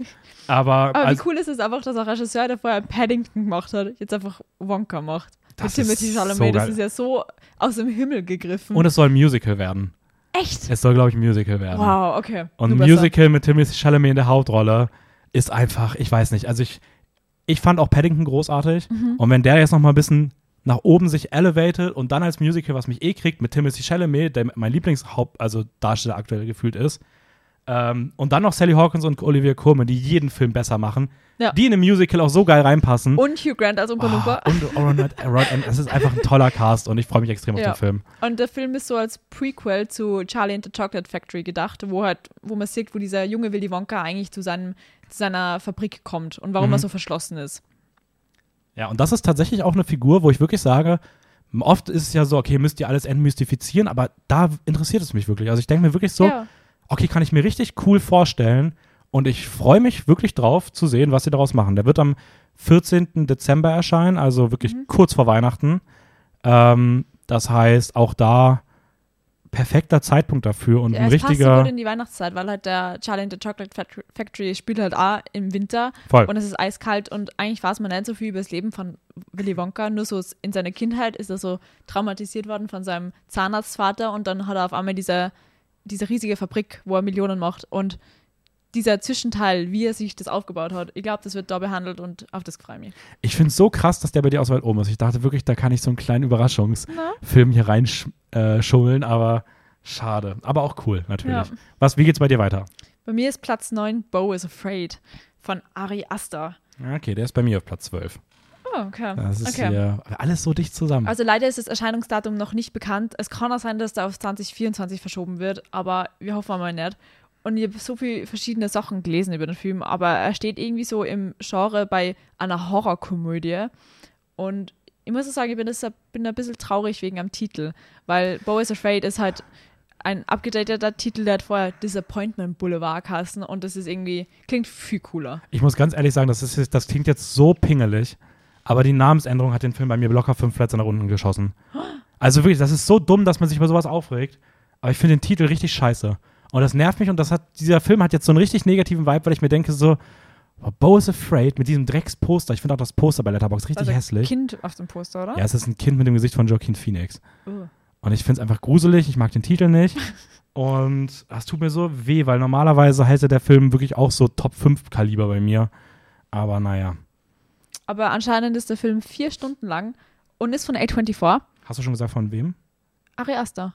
Hast du schon gesagt, ne? Ja, Okay. habe ich schon gesagt. Und Ari Aster und A24 ist einfach immer gute Kombo. Ähm, Ari Aster kennt man von Hereditary und Midsommar. Zwar richtig, richtig gute Horrorfilme. Und mitspielen dort eben in der Hauptrolle Joaquin Phoenix, der dieses Jahr einfach ein großer Star ist. Ah, true, ja. Ja. Der hat jetzt auch wieder die nächsten ein, zwei Jahre richtig große Projekte. Äh, 2024 kommt nämlich das Musical mit Lady Gaga Joker 2 raus. Also crazy. Auf jeden Fall, zurück zu Bo is Afraid. Äh, mitspielen dort außerdem nur Amy Ryan, das ist Holly aus dem US The Office. Und Nathan Lane, der spielt äh, in Mirror Mirror und The Birdcage mit. Ja, der sagt mir tatsächlich nichts. Ich Wenn du ein Bild von dem siehst, dann sagt er dir sicher was. Ihr werdet es googeln müssen. okay, weil ich muss sagen, ich fand den, ähm, die, die Nebenrollen ähm, eher so unbekannter besetzt, was ich aber irgendwie cool fand. Also ich Mhm. muss sagen, ich, ich, das waren so, wo ich dachte, ah, okay, die kommen daher, der hat lange nichts mehr gemacht. Cool, dass Ari Aster der so eine große Plattform irgendwie gibt. So. Also ich mochte die Besetzungen sehr gerne irgendwie. Aber auch wenn sie mir gefühlt alle nichts gesagt haben. Das ist ja so, also in, in Midsommar und, und Hereditary gewesen, so abgesehen von der Hauptrolle, True, ja. sind die Nebenrollen eigentlich ziemlich klein besetzt und haben eigentlich dadurch durchstarten können. Das ist eigentlich ziemlich cool. Ja, voll. Also ähm, ich freue mich auch sehr auf Disappointment Boulevard. War Florence Pugh vor Midsommar schon so bekannt? Ich glaube nicht, oder? Ah, sie hatte ein, zwei größere Filme, aber jetzt, ich weiß nicht wann. Ich meine, Little Women ist im gleichen Jahr aber erschienen, es aber, ist ich glaube, der war ein bisschen vorher produziert, Okay. aber da war vielleicht noch nicht draußen. Aber sie ist schon so upcoming gewesen, würde ich Ja. mal sagen. Okay. Aber cool auf jeden Fall. Ja, ich freue mich auch sehr drauf. Ja. Ich, bin, ich weiß auch, dass Tobit und Raul sich beide richtig auf den Film freuen. Und wann enttäuscht A24 bitte? Ich habe, glaube ich, nur keinen schlechten Film von A24. Doch, einen. Und zwar die Eternal Daughter. Ah. Ja, da habe ich ja zum Glück ausgelassen. Ja, den habe ich auf der Biennale gesehen. Es ist kein schlechter Film, aber mir er nicht gecatcht. Auf jeden Fall, was ist dein nächster Platz? Ähm, bei mir ist auf Platz 9 äh, der neue Film von Steven Spielberg, The Fablemans. Der ist bei mir gar nicht drin. Echt nicht? Na. Crazy. Der war bei mir sogar bis heute Morgen noch deutlich weiter vorne. Ich habe heute Morgen alles noch ein bisschen umsortiert. Ja, der ist ja für ein paar Awards nominiert. Erzähl mal, warum, um was geht's? Also, ähm, erstmal, ja, der ist jetzt schon für einige Awards nominiert, ist einer der drei großen Filme wahrscheinlich bei den diesjährigen Oscars. Wenn man so guckt, wer, was so die Best Picture-Anwärter sind, ist es eigentlich ein Dreikampf zwischen Everything, Banshees und Fablemans. Ähm, alles andere wäre schon sehr überraschend. Ähm, es ist der neue Film von Steven Spielberg, der zuletzt ja öfter auch mit seinen Filmen etwas enttäuscht hat, aber jetzt mit Fablemans scheinbar zu alter Qualität zurückkehrt. Ich meine, der Film überall, wo angelaufen ist, hat er eigentlich nur viereinhalb oder fünf Sterne Top-Wertungen bekommen. Und es ist ein semi-autobiografischer Film von Spielberg über einen Jungen, der in seiner Familie entdeckt, dass er eine Leidenschaft fürs Filmemachen besitzt, in einer Zeit, wo Filmemachen ja auch irgendwie noch so ein bisschen, weiß ich nicht, also wie, über was reden wir hier, so 60er, 70er oder Ja. sowas. Ähm, halt so wirklich mit so richtig alten Kameras zu Hause alles gedreht. Und man sieht halt so dieses Leben von einem jungen Filmschaffenden, der halt mehr und mehr darin aufgeht, eine Leidenschaft entwickelt, die ersten Filme macht, die Familie dadurch äh, gewisserweise zusammenwächst und ich finde, der Look sieht krass aus, der Score ist der absolute Wahnsinn, also im Trailer, die Musik ist so schön. Äh, Michelle Williams scheint eine ihrer besten Rollen zu Mhm. spielen, weil was die im Trailer schon an Emotionen raushaut, ist der absolute Wahnsinn. Ähm, Hauptrolle ist Gabriel LaBelle, den kennt man nicht. Das heißt auch hier ein Unbekannter in der Hauptrolle gecastet, was ich immer cool finde. Soll eine Coming-of-Age-Geschichte sein. Paul Dano spielt mit, auch einer der underratedsten Schauspieler in Hollywood. Oh, ja. Seth Rogen in einer ernsten Rolle, auch cool. Äh, Judd Hirsch, den kennt man aus Uncut Gems oder Beautiful Mind, ein etwas älterer ähm, Darsteller, der hiermit auch jetzt irgendwie nach und nach auch einige Award-Nominierungen bekommt. Und ich weiß nicht, ich glaube, der Film wird richtig gut. Also ich meine, er steht bei Letterboxd, glaube ich, bei 4,2. Ähm, das ist so Tar-Level, wenn es um die guten Filme geht, wenn man Mhm. so den ersten Stimmen glauben kann. Ähm, und Spielberg hat für mich irgendwie so eine, so eine alte Hollywood-Magie. Ja, er ist overrated teilweise und er hat es auch in den letzten Jahren nicht immer verdient gehabt, dass er so oft für irgendwelche Filme ausgezeichnet wurde. Aber es gibt auch viele ältere Filme von ihm, die einfach Meisterwerke sind. Und Ja. wenn er hier auf alten Tagen nochmal mit so einem wirklichen Herzensprojekt, weil es ist wahrscheinlich einer, es wird wahrscheinlich sein persönlichster Film aller Zeiten sein. Ähm, ich meine, es geht um sein Leben. Ist es dann der letzte Film von ihm? Glaube ich nicht. Okay. Aber ich glaube schon, dass es so wirklich das große Herzensprojekt ist nochmal. Ja. Und man merkt es einfach, was er für ein Meister in der Inszenierung ist. Allein im Trailer schon so. Und deswegen, äh, Fablemans würde mich sehr wundern, wenn, wir, wenn, die, wenn der bei mir am Ende des Jahres nicht auch in meinen mindestens mal Top 20 drin ist. Ja. Ähm, ja, erscheint am 9. März. Ah, ist es so früh schon. Also pünktlich eine Woche vor den Oscars. Ja. Okay. Wer rundet bei dir die Top 10 ab? Wir haben schon alle meine Top 10 durch. Asteroid City ist bei mir auf Platz ah, echt? 10. Okay, krass. Mhm. Äh, magst du dann mit irgendwas anderem weitermachen? Ja, bei mir geht es dann mit Platz 13 weiter, weil über Dune und Wonka haben wir jetzt schon ausführlich geredet. Platz 13 ist, okay, ich weiß nicht, ob ich mich drauf freuen soll oder nicht. Es ist hauptsächlich auf Platz 13, weil es so eine große Produktion ist. Und das hast du nämlich gar nicht in deiner, du brauchst gar nicht blättern, du hast es nicht drinnen. Safe. Es ist eine Serie. Ja, da wird wieder zurückgeblättert. Schau. Ähm, und zwar es ist You, die vierte Staffel von You.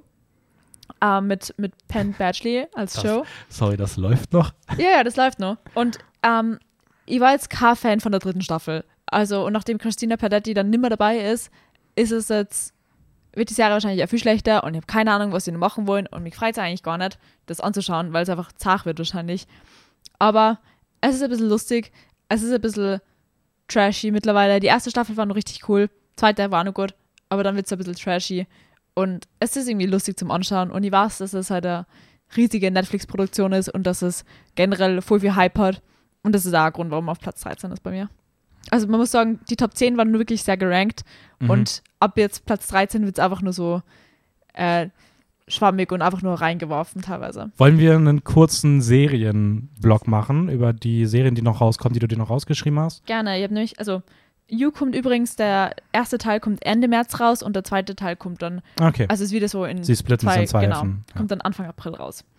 Äh, ich habe mir nur zwei andere Serien aufgeschrieben und das andere ist die zweite Staffel von Loki. Mhm. Das haben wir auch schon angeteasert in einer News-Rubrik auf Instagram, ähm, wo wir über die Marvel Phase 5 ist es jetzt? Ich glaube, es ist noch vier. Noch vier Ich weiß nicht, wann haben? der, weiß nicht, wann genau der Übergang zu fünf ist. Das seht ihr, wie gesagt, bei, bei, äh, Instagram. bei ja. Instagram. Das ist ja bei Marvel gerade ein bisschen schwierig alles so. Aber Ja, voll. Und da habe ich, hab ich mir kein genaues Datum rausgeschrieben. Hast du die erste Staffel gesehen von. Loki? Also ich bin überhaupt nicht im Marvel drinnen und ich habe Okay. noch nie eine Marvel-Serie gesehen. Ich habe es nur rausgeschrieben, weil ich weiß, dass es ziemlich einen Hype hat. Ja. Also ich möchte jetzt keinen bashen, aber mein, Gefilm, also mein Geschmack ist es nicht. Kann ich so. verstehen. Aber ich habe es mir rausgeschrieben für alle, die Marvel interessiert sind. Ich glaube, es kommen noch ein paar andere Marvel-Serien raus. Ich glaube, Echo kommt noch raus. Armor Wars, also wenn ihr da noch mehr wissen wollt, dann äh, schaut wie gesagt auf Instagram vorbei, da müsste das stehen. Ähm, in unserem abgespeicherten Ordner. Also Marvel hat wieder, Marvel produziert dieses Jahr wieder komplett drüber. Genau. Und eine weitere Serie, die am 1. März rauskommt, ist The Mandalorian Staffel 3. Mhm. ich habe Da, die ersten zwei Staffeln nicht gesehen, keine Ahnung, um was da geht, aber kommt wahrscheinlich auf Disney Plus raus. ja, auf jeden Fall. Ja. Genau. Und das ist alles, was ich zu Serien Also weiß. ich weiß aus dem Kopf, ich habe mir nicht zu Serien rausgeschrieben, aber aus dem Kopf, auf welche ich mich sehr freue, ist jetzt äh, nächste Woche müsste es, glaube ich, starten, Last of Us. Ah ja, ähm, stimmt. da hatte ich auch mit Theresa vor zwei Wochen, glaube ich, drüber geredet. Mhm. Also da bin ich wirklich gespannt, wie die wird. Und ähm, ich freue mich tatsächlich auch sehr auf ähm, The Legend of Vox Machina. Äh, das geht Ende des Monats jetzt weiter. Die erste Staffel fand ich herausragend. Das basiert auf einem, also es basiert, es, es spielt in der Welt von, ich glaube, es ist Dungeons and Dragons. Uh. Aber es ist ein Pen and Paper gewesen, was eine Gruppe von SynchronsprecherInnen in Großbritannien auf YouTube gestreamt haben. Die haben einfach so ein Pen and Paper Geschichte gespielt und haben halt ihre Figuren so richtig mit Leben gefüllt. Und das hat so einen Hype erzeugt, dass das halt jetzt von Amazon als Serie produziert wurde. Und die erste Staffel war schon richtig absurd, Wie aber cool. richtig cool. Ähm, und die zweite Staffel, ich freue mich da sehr drauf. Also es, es ist sehr, sehr nice gewesen. Ähm, ja, und sonst gehen ja so ein paar Anime-Serien dieses Jahr weiter, aber vielleicht mache ich da mal eine Sonderfolge mit Ja, irgendwann zu. Äh, The Last of Us ist ja Videospiele-Adaption, also es geht voll in die Game-Richtung. Ja, voll. Cool. Also, das sind so die. Ich freue mich auf einige animierte Serien, aber sonst. Weil die gerade über Animes geredet haben, kommt dieses Jahr Attack on Titan die fünfte Staffel raus? Äh, nein, nein, nein, es ist die Oder? vierte Staffel Last Part. Ah, okay, okay, also der zweite Teil der Ähm, vierten. genau, also dieses Jahr geht, vielleicht kurzer Anime-Talk, es geht dieses Jahr äh, Attack on Titan zu Ende. Es kommt die dritte Staffel Demon Slayer raus, die sogar auf Tour geht. Also die gehen auf Ja. Kinotour mit den ersten Folgen. Es geht mit Jujutsu Kaisen Staffel 2 weiter. Es geht mit Vinland Saga Staffel 2 jetzt im Januar weiter. Also so die großen Serien, die großen Anime-Serien der letzten Jahre oder des letzten Jahres haben dieses Jahr alle eine neue Staffel, die sie bekommen werden. Also ich freue mich schon vorher auf Attack on Titan, weil ich bin gerade bei der Mitte von Staffel 4, von dem, was bis jetzt draußen ist. Ja, ich bin durch Und- Staffel 4. Ja, ähm, ich habe früher mit 14 oder 15 schon die ersten zwei Staffeln gesehen und bin jetzt wieder eingestiegen und habe alles nochmal angeschaut und bin einfach so gehuckt. Es wird einfach immer besser. Es wird mit jeder Folge, wird die Story einfach besser. Und das Ja. kann man so selten über Serien sagen, dass einfach pro Folge alles besser wird. Also insane. Attack on Titan, große Ah, Ich Empfehlung. bin so gespannt, mit dir darüber zu reden, äh, wenn du damit durch bist. Wir Also ich können gern, wenn die Staffel dieses Jahr rauskommt, eine Podcast-Folge dazu machen. Ja, ich muss, also ich, vielleicht würde ich da sogar meinen Platz eher abgeben, weil ich glaube, dass ein, ähm, ein alter Anime-Gast ausrasten wird, wenn er Stimmt, aus der ja. Folge gedrückt wird. Aber vielleicht kriegen wir es auch hin bis dahin, dass zu dritt irgendwie mit dem dritten Mikro. Wir können da mal schauen, aber ähm, ich merke mir das mal. Seid gespannt. Aber André muss dabei sein. Also Ja, da würde ich eher Fall. verzichten, als dass äh, ich André rausschmeiße, weil sonst habe ich hier irgendwie, keine Ahnung, tote Taubenköpfe vor meiner Wohnung liegen. Okay. ähm, okay, weiter geht's mit, ähm, mit Filmen. Ich würde mal meinen Platz 10 machen, um meine Top 10 abzurunden. Genau. Ich habe mir extra noch einen aufgehoben. Ich habe nämlich noch einen Horrorfilm auf Platz 10. Einen Horrorfilm mit Mia Goth, der bei mir einen Platz vor Pearl ist. Und ich weiß Was? nicht, ob der bei dir drin ist. Und zwar ist es von Brandon Cronenberg, Wieso war sie davon nix? ähm, dem, dem Sohn von David, äh, Nee, warte mal kurz. Wie rum ist es? Doch, das ist der Sohn von David Cronenberg. Ja, ne, David Cronenberg, ich habe nämlich hier David Cronenberg rausgeschrieben, das ist aber falsch. Das Es ist Brandon Cronenberg, der hat auch schon Possessor gemacht, der großartig war. Stimmt, ich hab den Trailer äh, zu dem gesehen. Ich habe vergessen, wie der Film heißt. Und der Film heißt Infinity Pool. ja, genau. Äh, Infinity Pool ist ein Horrorfilm, wo ein Paar in einem Luxusresort unterkommt und dann immer seltsamere Sachen passieren. Und ich habe den irgendwie mir durchgelesen, habe mir den Cast angeguckt, dachte so, okay, Alexander Skarsgård, den man aus Northman kennt oder auch aus Big Little Lies, den ich großartig finde, zusammen mit Mia Goth, über die du schon geredet hast, coole Kombi, hab den irgendwie so auf Platz 22, 23 einsortiert. Und dann habe ich heute Morgen gesehen, es gibt einen Trailer. Da habe ich den Trailer geguckt und holy fucking shit, der Trailer ist so geil. cool aus, ja. Oh mein Gott, das sieht so absurd aus, es sieht so trippy aus. Das hat richtige A24-Vibes. Ich weiß nicht, ich glaube, es ist aber nicht A24 produziert. Ähm, aber auf den freue ich mich richtig. Also, ähm, der kommt auch schon am 20. April raus. Uh. Und äh, ist so ein Film, wo ich auch empfehlen würde, markiert euch den, geht ins Kino, weil Possessor ist auch ein Film, der sehr schwer zu bekommen ist. Ja. Äh, und ich hoffe, dass der Brandon Cronenberg-Film jetzt ein bisschen größer läuft, dass man den auch im Nachhinein noch schauen kann. Aber sonst solltet ihr den auf jeden Fall euch nicht im Kino entgehen lassen. Yes. Okay. Ich würde sagen, ab jetzt machen wir es mal langsam immer so ein bisschen der Reihe nach abwechselnd. Ja. Ähm, ich weiß nicht, wo du als nächstes bist. Mein nächster Film wäre Napoleon von Ridley Scott. Wo ist der bei dir? 14. Mhm. Okay, und da ist halt kein Kinostart bekannt. Das wird jetzt öfter vorkommen. Also gerade die nächsten paar Filme sind jetzt nicht wirklich per Datum eingetragen. Ähm, und es ist wieder Joaquin Phoenix, der einfach richtig groß ist dieses Jahr. Ähm, außerdem, Das ist so eine lustige Formulierung, in, äh, wenn man über Napoleon redet. Weil Ja. Napoleon ja, glaube ich, dafür bekannt ist, dass er richtig klein war. ja, ja, aber es geht halt um diesen Aufstieg und Fall von Napoleon und seine Liebesbeziehung von der Kaiserin Josephine. Und die ist gespielt von Vanessa Kirby, die kennt man als junge Princess Margaret aus The Crown. Oder auch als ähm, herausragende Figur aus, aus dem Mission Impossible Franchise. Echt? Um nochmal Werbung zu machen, ja. Okay. Ah, und Napoleon ist von Apple produziert, kommt also wahrscheinlich auf Apple Plus raus. Ja, äh, dafür, deswegen würde ich auch sagen, dass der auf jeden Fall dieses Jahr rauskommt, weil Apple TV eigentlich schon auch immer die Releases einhält. Hashtag außer Killers of the Flower Moon. Aber ich würde mal davon ausgehen, dass Napoleon auf jeden Fall dieses Jahr rauskommt. Okay. Ist bei mir übrigens auf meinem äh, Platz 23. Uh. Ähm, ich weiß nicht, ich habe Ridley Scott ist für mich in den letzten Jahren ein bisschen Hit and Miss, weswegen ich da ein bisschen skeptisch noch bin. Und man hat halt leider noch nicht viel auch von dem Film bisher mitbekommen. Ich habe leider viel zu wenig gesehen von Ridley Scott, dass ich da was sagen kann. Aber Joaquin Phoenix wird, glaube ich, cool. Ja, safe. Also das ist auch so der. Ich, ich freue mich auf den.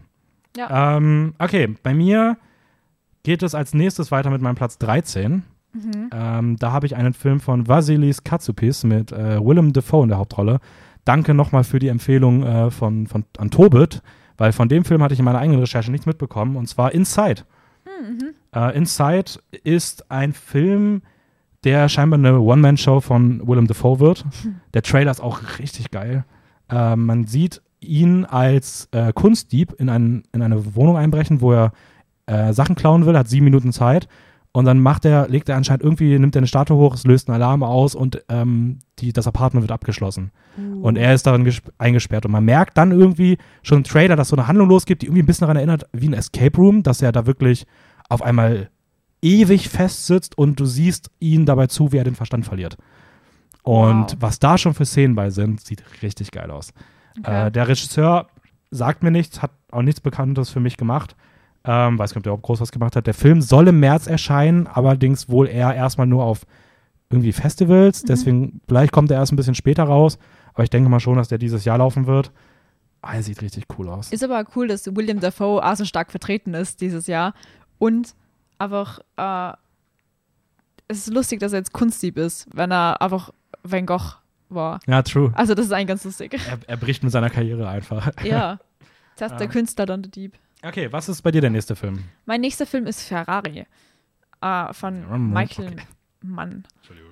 Ähm, ich weiß nicht, wo das herkam. Krass, der ist bei mir auf 30. Okay, ähm, Kinostart ist unbekannt wieder, aber es spielt mit Robert De Niro, Penelope Cruz, Patrick Dempsey, das ist Dr. Shepard in Grey's Mhm. Anatomy, und Adam Driver. Und es ist auch sein zweiter Film über italienische Großkonzerne in zwei Jahren, weil letztes Jahr war das House of Gucci. True. Ja. Ja, ich finde das Ähm, richtig lustig. Vor allem Adam Driver sie, sieht mal anders aus. Ist also weiße Strähne. Er hat sonst immer auch so lange Haare und hier sieht es eher so ein bisschen nach hinten gegelt. Gestrügelt. ja, ähm, Ich krass, warum ist der Film bei dir so weit oben? Wegen Adam Driver. Ah, Ich liebe okay. Adam Driver und Adam Driver war in White schon richtig cool und da war, war er richtig so ein, so ein alteingesessener Familienvater, der Professor ist und jetzt einfach so als Ferrari-Sohn. Also, ich bin gespannt. Ja, ich auch. Also ich freue mich auf den. Michael Mann hat ja auch mit Heat einen Film gemacht, den ich wirklich sehr, sehr mag. Ähm, über den Film ist halt für mich aktuell gefühlt nichts bekannt. Und ich weiß auch überhaupt nicht, ob das eher so Biopic oder ob das eher so Racing-Film wird. Ähm, Ja, aber ich glaube, es ist eher mehr in die Richtung Biopic. Es geht nämlich, äh, die Handlung ist ein bisschen so, es geht um den Sommer ähm, 1957, wo ähm, Ferrari kurz vor dem Bankrott steht, nachdem sie die Firma jahrelang aufgebaut haben. Und irgendwie stirbt dann der Sohn von dem Ferrari, also von, mhm. genau, von dem Pärchen Ferrari und äh, Ich finde es Das so komisch, dass die die einfach mit, Entschuldigung, ich finde so komisch, dass die einfach mit Nachnamen Ferrari heißen. Das hört sich für mich so verkehrt an. Ich denke mir immer so, hä, sind das jetzt Autos? ich bin mir nicht sicher. Nein, die heißen, Ja, er die heißt, auch heißen Enzo, so, er heißt ja. auch Enzo Ferrari. Also, Ja, aber es genau. ist so seltsam trotzdem einfach. Ja. Ja, okay. Ja, ich bin gespannt. Also, ähm, wenn, wenn da mehr bekannt ist, glaube ich auch, dass ich mich auf den. Das ist halt so typischer Film Awards Season nächstes Jahr. Kann man Ja. jetzt irgendwie schon sagen. Also, ich finde, das klingt richtig nach. Ah, okay, Oscars 24. So. ja. Ähm, okay, bei mir als nächstes ein Film, den ich leider letztes Jahr auf der Biennale verpasst habe, der jetzt zum Glück offiziell rauskommt. Ähm, den auch Tobit zum Beispiel richtig großartig fand, und zwar Broker Uh. von Hirokazu Koreeda. Ähm, der hat auch schon Shoplifters gemacht. Der soll am 16. März erscheinen, also auch jetzt ähm, recht früh im, in, in der, im, im neuen Jahr. Äh, Song Kang-ho spielt die Hauptrolle. Den Oh, kennt man ja. ja. aus Parasite, Snowpiercer, Memories of Murder, äh, Taxi Driver, einer der besten Schauspieler der Welt, meiner Meinung nach. Ähm, und ich finde, die Handlung klingt so absurd. Äh, Es geht um irgendwie einen Mann, der hat so einen kleinen eigenen Betrieb und der verdient sich nebenbei noch Geld, indem er Babys aus Babyklappen klaut. Also wenn irgendwie irgendwelche irgendwie, irgendwie irgendwelche Leute ihr Baby abgeben, weil sie es nicht haben wollen und zur Adoption geben, stecken die so eine Babyklappe Mhm. und er geht dahin, klaut die Babys mit einem Kollegen zusammen und die verticken das auf dem Schwarzmarkt zur Ad- Adoption. Und Wow. irgendwann wird aber eine Mutter entscheidet sich zurück und will ihr Kind wiederholen und entdeckt dann das Treiben der beiden. Und dann gehen die einfach zu dritt auf einen Roadtrip, um die potenziellen Eltern zu interviewen. Und gleichzeitig gibt es noch zwei Detectives, die Jagd auf sie machen.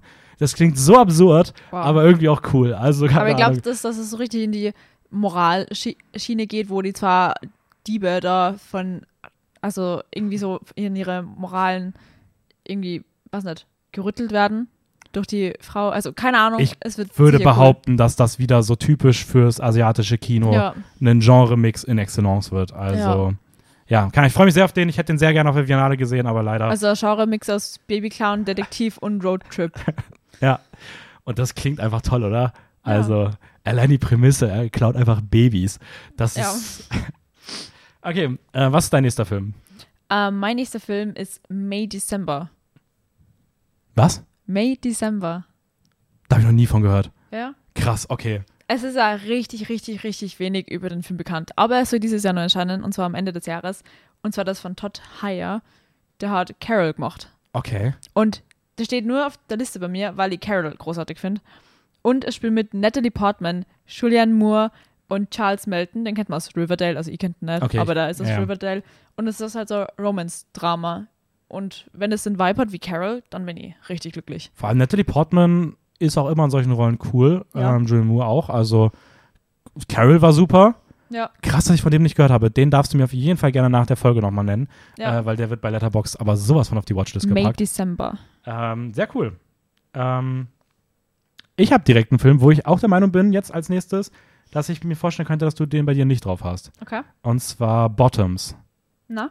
Äh, Bottoms, mein Platz 15, von Emma Seligman. Die Mhm. hat Shiva Baby gemacht, einer meiner Lieblingsfilme aus den letzten Jahren. Ähm, die ist bekannt für ihre queeren Filme, die ein bisschen absurd sind. Ich glaube, Shiva Baby würde ich auch so als Dramedy bezeichnen. Ähm, und ich finde, er klingt einfach richtig cool. Rachel Sennett, die auch schon die Hauptrolle in Shiva Baby gespielt hat, die auch in Bodies, Bodies, Bodies dabei war, Mhm. spielt auch hier wieder die Hauptrolle. Ich bin nicht ganz sicher, ob ich das Casting gut finde, weil es geht um eine, ähm, also die Handlung ist, es dreht sich um zwei unbeliebte queere Mädchen, die einen Fight Club gründen, um noch einmal vom Ende ihrer Highschool Sex zu haben.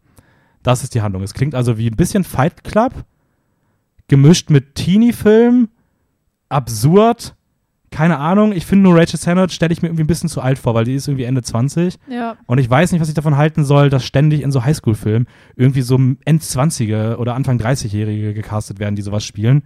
Aber solange ich keine Bilder sehe, will ich mir kein Urteil erlauben. Ich kann mir nicht vorstellen, dass es ein Fight Club Rip-Off wird. Also ich glaube schon, Na. dass die dann was sehr Eigenes mitmacht, weil wie Also- gesagt, Shiva Baby war auch cool. Für mich klingt sie das von der Prämisse eher so, es ist kein Fight Club im Fight Club Sinne, sondern eher so ein Club, die sich das Ziel setzt, das zu machen, also Sex vor, der, vor dem Highschool. Ja, aber wie gesagt, es, also im, im kurzen Pitch auf Letterbox stand wirklich so ein Fight Club gründen. Und ich meine, Bottoms irgendwie wirkt auch so ein bisschen. Ich glaube, das Bild irgendwie, keine Ahnung, also ich kann, ich weiß, man weiß, es gibt nicht mal ein Bild. Also das Bild Okay. ist einfach ein pinkes Plakat, wo Bottoms draufsteht. Also, ähm, aber ich fand, wie gesagt, Shiva Baby großartig und das ist so, so wie bei dir, Carol. Ähm, ist, manchmal reicht es ja auch einfach so eine Person, wo man weiß, ah, er hat einen Film gemacht, den ich mochte. Genau. So. Ähm, und solange ich kein Gegenteil, mir nicht das Gegenteil bewiesen wird, freue ich mich erstmal drauf. Ja. Äh, der soll auch irgendwann dieses Jahr erscheinen, ist noch nicht zu bekannt, wann genau. Könnte wieder Movie-Ding werden, mal gucken. Ja. Okay, wie geht's bei dir weiter? Mit Der Killer von David Fincher. Wo ist der bei dir? Welcher Platz? 17. Okay, bei mir ist der auf 20. Okay. Äh, übrigens. Fun Fact: David Fincher, der Regisseur, der Fight Club gemacht hat. Was eine Genau. Überleitung. Ja, Großartig. der hat da Seven gemacht. Ja, der hat großartige Filme gemacht. Sehr viele coole Und Filme. Also, Mank. genau, also David Fincher sagt euch bestimmt was. Ähm, und Der Killer basiert auf einem Comic, und zwar französischen Comics von zwei Autoren.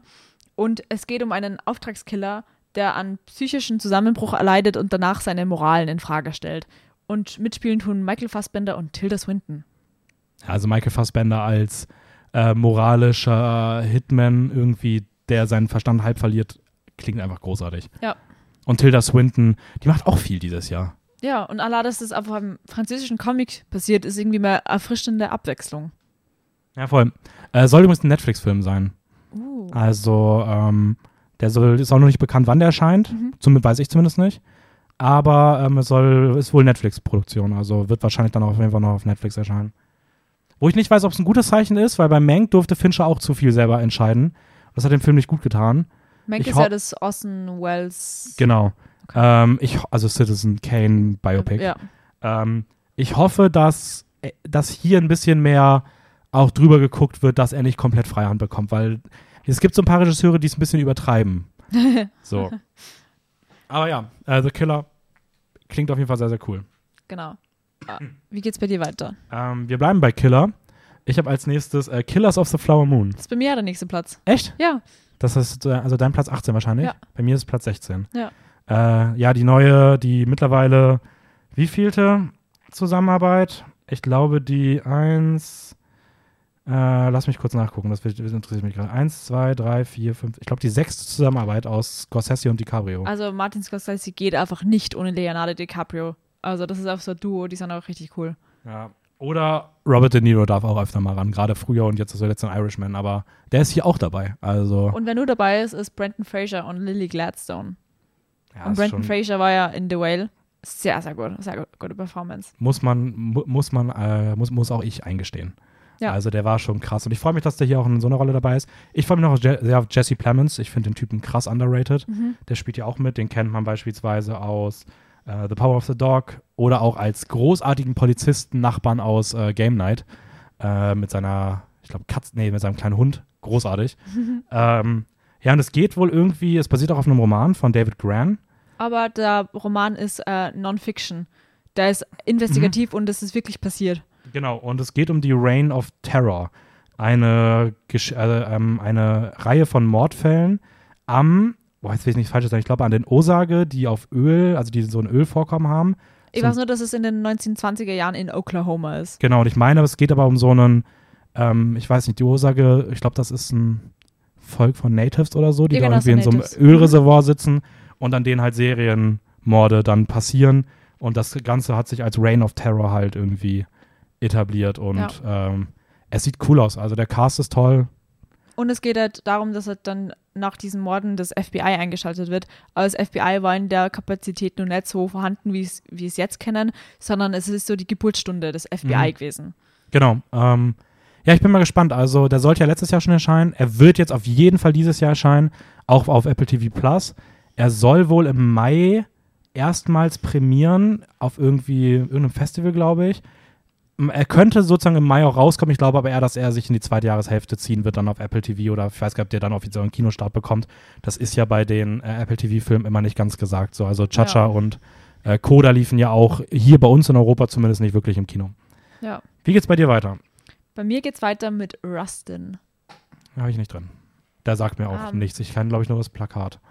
Genau, äh, und ihr habt dann da so richtig absurden Gründen eigentlich bei mir drin. Und der ist nämlich von, von George C. Wolfe. Mhm. Und es geht um einen schwarzen queeren Aktivisten.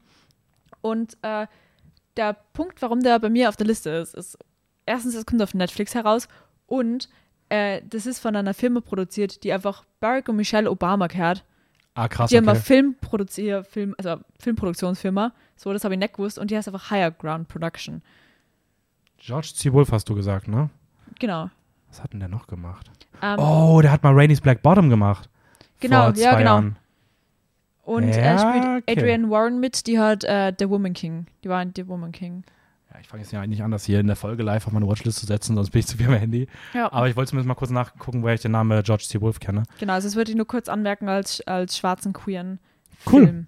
Sehr nice. Den äh, darfst du mir nach der Folge auch nochmal nennen, weil da, der muss auch auf meine Watchlist. Oder ihr schaut in unsere Beschreibung, da findet ihr alle Filme nochmal. ja, das könnt ihr machen. Ich möchte es nach der Genau. Folge erfahren. Wie geht's bei Ähm, dir weiter? Bei mir geht es weiter mit auch einem Film, der wahrscheinlich bei vielen ganz, ganz weit oben ist. Ähm, und zwar Spider-Man Across the Spider-Verse, die Ah, ja. animierte Version. Die Fortsetzung von Into the Spider-Verse, einem, also meiner Meinung nach ungelogen, einem der besten Filme der letzten Jahre. Egal, was man von Comics hält oder von Superhelden-Sachen hält, Into the Spider-Verse hat so eine Qualität, dass er alles andere ausblendet. Ich meine, der, der steht immer noch bei 4,5 bei Letterbox. Ähm, das, das Ding ist einfach komplett herausragend. Und ich bin echt gespannt, wo es weitergeht. Äh, Miles Morales wird wieder diesmal ins äh, Multiversum eintauchen, ähm, trifft wieder auf Gwen Stacy und äh, trifft auf viele weitere Spider-Man-Versionen. Es war ursprünglich mal zwei Teile geplant, sie haben es jetzt aber mehr gesplittet. Der dritte Teil heißt jetzt ähm, Beyond the Spider-Verse. Ähm, ich bin sehr gespannt. Ich finde es ein bisschen schade, dass die Regie ausgetauscht wurde. Äh, da ist jetzt mittlerweile Joaquim Dos Santos, Justin K. Thompson und Cam Powers, die das machen.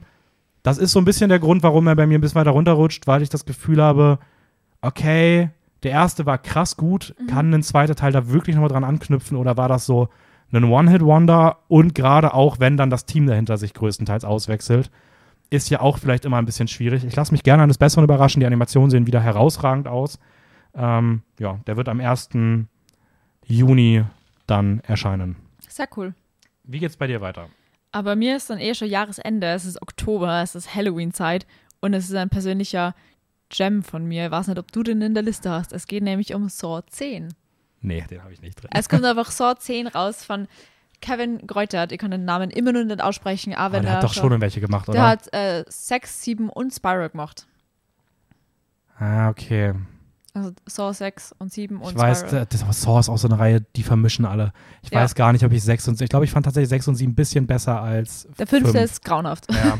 So, ähm, es spielt ja der Tobin Bell mit als Jigsaw und nachdem das Franchise schon so ausgeschlachtet ist, habe ich keine Ahnung, in was für Richtung das geht. Und ich bin, also Saw hat eine, einen persönlichen Platz in meinem Herzen, äh, deswegen ist er auf der Liste und ich bin gespannt und er wird wahrscheinlich wieder trashy, wie die letzten Bauteile, weil nach dem dritten geht die Qualität sowieso steil bergab.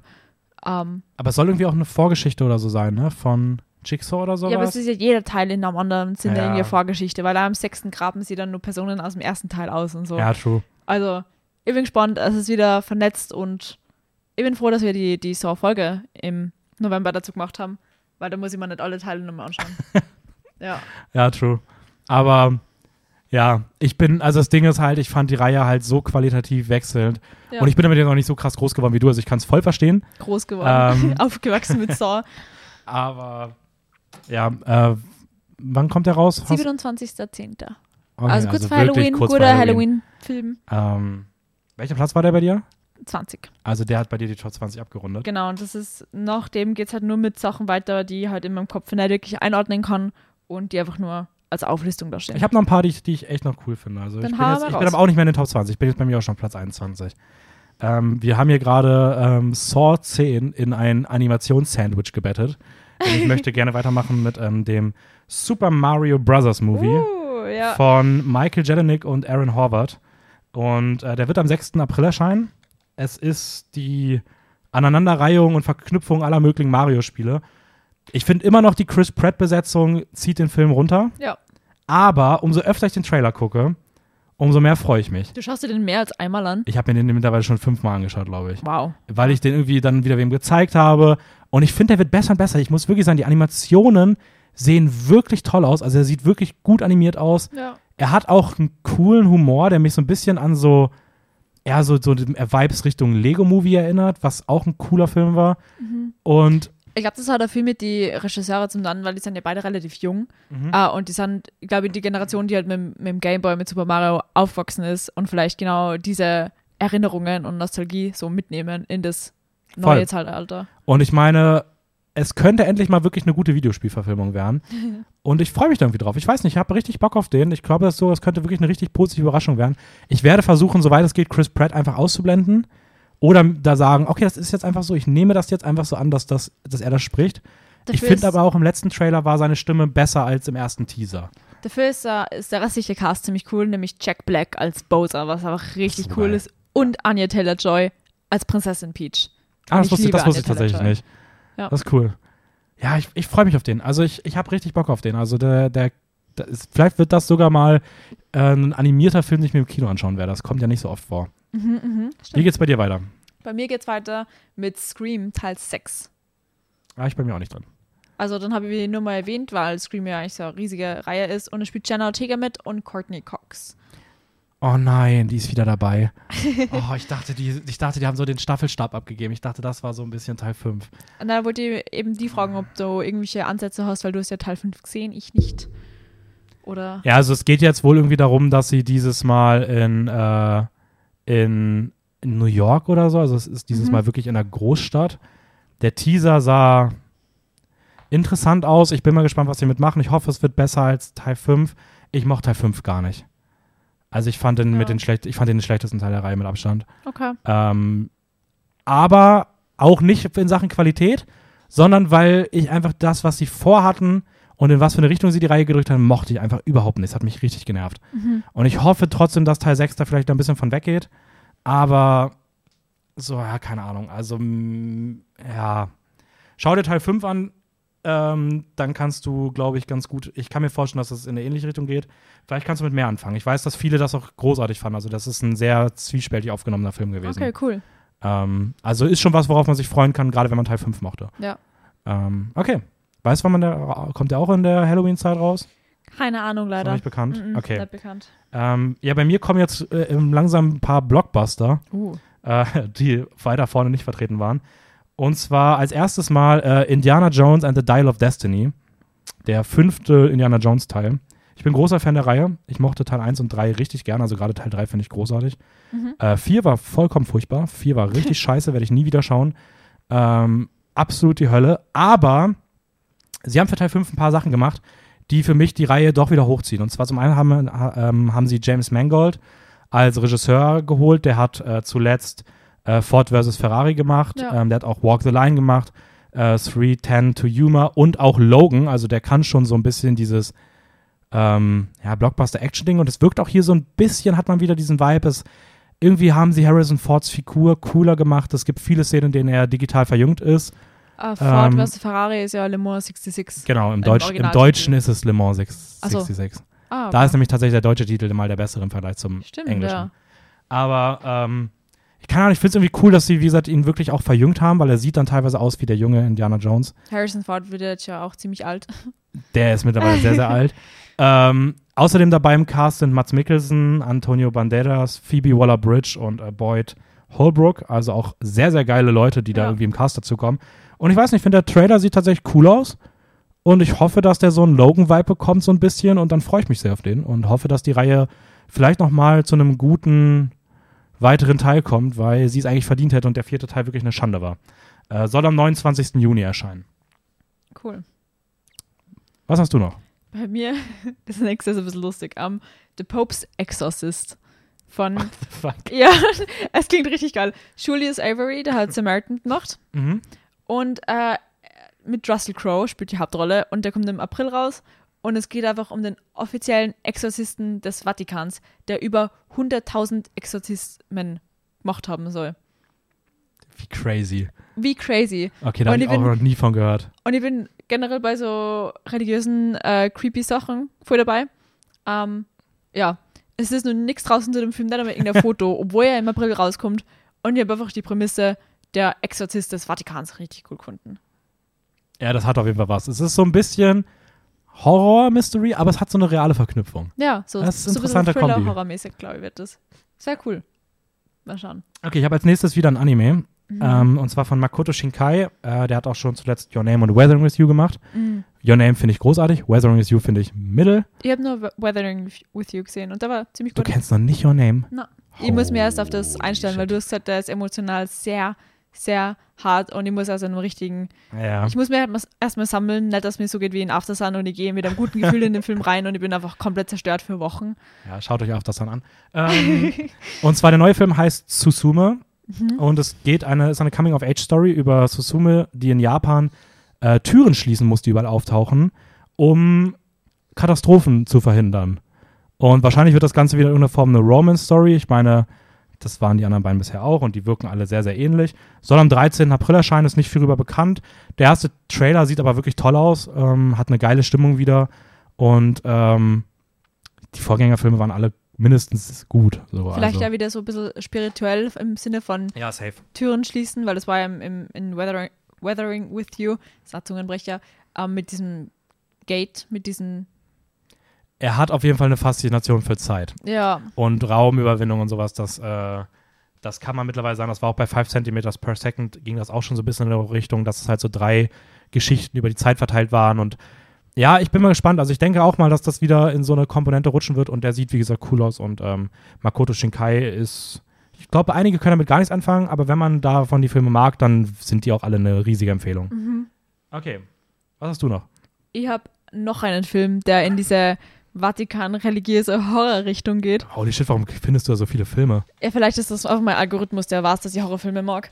Ähm, und zwar ist es The Nun Teil 2. Und da ist von äh, Michael Chavez, der hat The Curse of La Llorona gemacht und Conjuring 3. Also er spielt wieder in dieses Conjuring-Universum rein. Das ist nämlich alles, hängt ja alles zusammen. Ähm, und der erste Teil von The Nun war meh. Ähm, er spielt aber wieder Tassia Famiga mit. Ähm, mal schauen, wo das hingeht. Äh, ich bin nur immer nur gehauntet von dieser Nonne, weil dieser im zweiten Teil von Conjuring kommt die das erste Mal Mhm. vor und die schaut einfach so creepy aus und so gruselig und Aladdin hat, mit, hat den ersten Teil schon ein bisschen besser gemacht, aber die Story nicht so gut war. Ich bin gespannt auf den zweiten Teil, weil sie es eigentlich so geändert haben, dass man, dass er eigentlich abgeschlossen ist. Also ich weiß nicht, wo sie die Handlung jetzt nur herzaubern. Ja, ist das nicht in dem Conjuring Universe generell so eine Frage, wo die immer ihre Handlungen herbekommen? Ja, Also, Im Conjuring Universe, das sind halt die, die Conjuring-Teile, sind halt immer basierend auf Fällen, die Ed und naja, Lorraine okay. Warren Aber so haben. die Spin-offs dazu sind doch schon, also ich glaube, die ja, werden also da, Annabelle zum Beispiel ist schon am Ende hin richtig aus dem äh, Himmel gegriffen, teilweise, weil zuerst war halt nur Annabelle Creation und dann war halt nur irgendein anderer Annabelle-Teil und wenn halt diese Puppe dann nochmal gefangen in diesem Haus sitzt, kannst du halt nimmer viel Handlung damit machen. Also der zweite Teil Annabelle, der spielt ja im Haus von Ed und Lorraine Warren, der Mhm. ist ziemlich kacke. ja, okay. Ähm, da wir mittlerweile eh ein bisschen random Sachen machen, können wir mal gucken, ob wir einfach, hast du noch andere Horrorsachen? Wir können ja mal den Horrorbereich zu Ende machen. Ich habe noch einen letzten Horrorteil und da ist einfach wieder Patrick Wilson, also der Conjuring-Hauptdarsteller. das ist, äh, der macht den nächsten Teil von Insidious. Mhm. Da ist er Regisseur und Hauptdarsteller und der Teil heißt Insidious Vierte Dark. Ich glaube, es ist der dritte oder vierte Müsste Teil. der vierte sein, glaube ich. Vierte, ja. Aber ich bin mir nicht ganz, ich habe die Reihe nie gesehen. Also ihr habt die ersten zwei gesehen, den dritten nicht. Der dritte ist doch, ist der dritte nicht, ist es nicht Insidious 1, Insidious 2, Insidious Lost Chapter? Lost Key oder irgendwie sowas? Ja, irgend sowas. Auf jeden Fall müsste der vierte Teil in der Reihe sein und ähm, Patrick Wilson, cooler Schauspieler, funktioniert voll gut in einem Horror-Setting. Der hat da richtig viele andere Filme schon gemacht, abgesehen von Conjuring. Mhm. Ähm, der spielt dann Aquaman mit oder äh, 1922, na, 19, irgendein Film mit einer Jahreszahl, das ein Stephen King Buch war. Ist wurscht. Auf jeden Fall ja, das sagt mir tatsächlich nichts. äh, In the Tall Grass. So, so heißt er. Man kennt ja die Jahreszahl in The Tall Grass. Ja, sorry, das Plakat schaut nämlich so ähnlich aus wie, wie 1922. Das ist auch so ein Film. Ah, true. Okay, ja, das stimmt. ja, schon. auf jeden Fall. Äh, Insidious, Teil 4. Ich habe noch drei Horrorfilme. Uh, Ähm, Okay. Mal gucken, ob da was dabei ist. Zwei davon würde ich aber eher als Horrorkomödien einordnen. okay. Ich gehe die mal chronologisch durch. Und zwar am 12. Jänner jetzt demnächst erscheint äh, Megan mit Gerald Johnston. Ähm, eine Horrorkomödie, die jetzt schon, also die Kommentare bei Letterbox waren so lustig. also, es geht um eine AI, die einem für ein junges Mädchen entwickelt wurde, die halt aussieht wie eine Roboterpuppe, Okay. ähm, die sich um die kümmern soll und die dann aber mehr und mehr eigenes Bewusstsein bekommt und dann so ein bisschen Chucky-mäßig anfängt umzubringen, aber sie danst auch die ganze Zeit. Oh also Gott. es gibt so Szenen, wo sie so richtig. Es ist irgendwie creepy und es ist lustig. Er steht aktuell auch nicht so gut, er ist nur bei 2,9. Aber ich habe auch schon ein paar gehört, dass die gut sein sollen. Das ist noch nicht viele Stimmen. Das heißt, vielleicht, ich meine, er hat noch keinen offiziellen Kinostart. Ja. Vielleicht haben Leute sich über den Trailer auch eher deswegen den runtergezogen, weil sie es nicht fühlen oder sowas. Aber irgendwie, der hat genug, wo ich sage, ich, ich wünschte mir, dass der so trashig lustig gut Es kommt wird. immer auf den Sinn für Humor an, weil man muss einfach den Humor nicht gut finden und den Ja, Film voll. dann einfach schlecht raten. Ähm, der zweite Film, der in die Horror-Comedy-Richtung geht und der auch schon einen richtigen Internet-Hype ausgelöst hat, wo jetzt schon gesagt wird, okay, entweder wird richtig scheiße oder das wird der neue Kultfilm, äh, erscheint am 23. März des Jahres und heißt Cocaine Bear. Es basiert auf einer wahren Geschichte, wo Ko- Koks aus einem Flugzeug geworfen wurde oder irgendwie abgestürzt ist oder irgendwie sowas und ein Schwarzbär ein Kokspaket, ein Paket Kokain halt isst und dann vollkommen durchdreht und auf Menschenjagd geht. Und das Ganze im Trailer sieht man schon, es ist so voll die Monster, Horror, Splatter, Comedy irgendwie. Vollkommen absurd, vollkommen drüber. Aber der löst gerade einen richtigen Hype aus. Ähm, könnte ganz cool sein, könnte aber auch richtige Trash sein. und der letzte, den ich habe, ist dann noch ein richtiger Horrorfilm. Ähm, 20.04. soll der erscheinen und zwar ist das Evil Dead Rise. Der neue nächste Teil der Evil Dead Reihe. Gestern einen Trailer bekommen. Hm. Ähm, ich habe noch nichts davon gesehen, ich will die aber sehen, weil die sollen noch alle gut sein, gerade die neueren. Und der Trailer sieht richtig, also der sieht schon teilweise richtig geil aus. Okay. Ähm, ich habe auch den Red Band Trailer gesehen, der ist dann nochmal eine Spur brutaler, da sieht man auch schon einige Kills. Mhm. Finde ich, würde ich nicht empfehlen, weil es meiner Meinung nach zu viel spoilert. Okay. Aber auf jeden Fall kann ich sagen, der hat schon krasse Effekte. Also das sieht auch nach coolen Practical Effects aus und er hat eine richtig eklige Horrorstimmung. Also sieht ganz cool aus. Cool. Freue mich drauf. Ähm, ja, das zu den Horrorfilmen. Hast du noch andere Sachen? Äh, ja, ich hab einen Film in die ganz andere Richtung und zwar es geht Richtung Kinderfilme. Äh, The Little Mermaid. ah, die äh, Disney Live-Action-Adaption. Soll anscheinend im Kino im, ab April sein und wahrscheinlich eben danach auf Disney Plus. Und Halle Berry spricht Ariel. Oder? Ist das nicht, ist das nicht Haley Bailey oder sowas? Ah, Halle. Halle Berry. Also Halle Berry, Berry ist die ältere Frau. Ja, kein. Also, Aber ich glaube, es ist irgendwie so eine jüngere Darstellerin. muss ich noch schon irgendwas mit Haley. ja. Ich meine, Haley Bailey ist es. Okay, dann Die Halle klingt Bailey. wie Harry. äh, Die Namen Oh klingen aber zugleich. Auf jeden Fall, äh, Melissa McCarthy spricht Ursula. Das finde ich cool. Mm, Ja, kann ich mir auch tatsächlich ganz gut vorstellen. Ja. Ich bin mal gespannt. Ich, ich meine, es ist kein, also ich, man weiß, dass ich bin kein Fan von den Dis- Disney Live-Action-Remakes. Es gab ein paar, die ich ganz nett fand die letzten Jahre. Und ich wünsche mir fast schon, dass der Film mal wieder ganz cool wird, Mhm. weil ja auch äh, die Hauptdarstellerin sehr geflamed wurde für die Besetzung und sowas. Und ich glaube, also ich finde, sie macht das im Trailer großartig. Und ähm, ob der Film am Ende trotzdem irgendwie irgendwas hat, was es rechtfertigt, dass sie es als Live-Action-Adaption umgesetzt haben, sei mal dahingestellt. Aber ja, wann, weißt du, wann man da, weiß man, wann der rauskommen soll? April, habe ich schon gesagt. Okay. Ja, habe ich. Ja. Tut mir leid, nur wegen dem Namen. Ich bin schlecht im Namen. Ähm, Du, alles gut, gar kein Stress. Wie geht's weiter bei dir? Ähm, weiter, ich würde mal gucken, ähm, ich versuche das jetzt eher so ein bisschen passend zu ergänzen. Äh, wir können mal bei Disney bleiben. Ich habe da nämlich noch den neuen Disney-Pixar-Film. Ich bin mir nämlich tatsächlich nicht sicher, ob es Disney oder Pixar war. Ich habe das gestern versucht rauszufinden, aber es stehen einfach beide Studios bei. Jetzt weiß ich aber nicht, ob der als neuer Pixar-Film zählt oder ob der auch in diese Disney-Meisterwerke-Reihe gehört. Das wäre Mhm. jetzt der 62. Film. Und ich finde das irgendwie verwirrend. Oder ob der bei beiden reinzählt, aber das macht, das will ich irgendwie nicht. Die sollen das Gefühl, ge gefälligst getrennt lassen. ähm, und zwar Elemental von äh, Peter Sohn. Der hat zuletzt The Good Dinosaur und Partly Cloudy gemacht. Eher Filme, die jetzt nicht so gut ankamen. Soll am 15.06. erscheinen. Es geht äh, um eine Welt, wo Elemente leben. Und ich Mhm. finde den Teaser cool. Ich mag den, den Teaser gerne. Es ist, sie haben kreative Ideen, sieht toll animiert aus. Und ich hoffe, dass das mal wieder, äh, gerade auch durch die Beteiligung von Pixar, vielleicht wirklich ein schöner Film wird. Ja. Ähm, ist aber noch nicht viel zu bekannt. Okay. Okay. Ich habe tatsächlich nur noch zwei Filme, über die wir noch nicht geredet haben, auf meiner Liste und die passen überhaupt nicht dazu.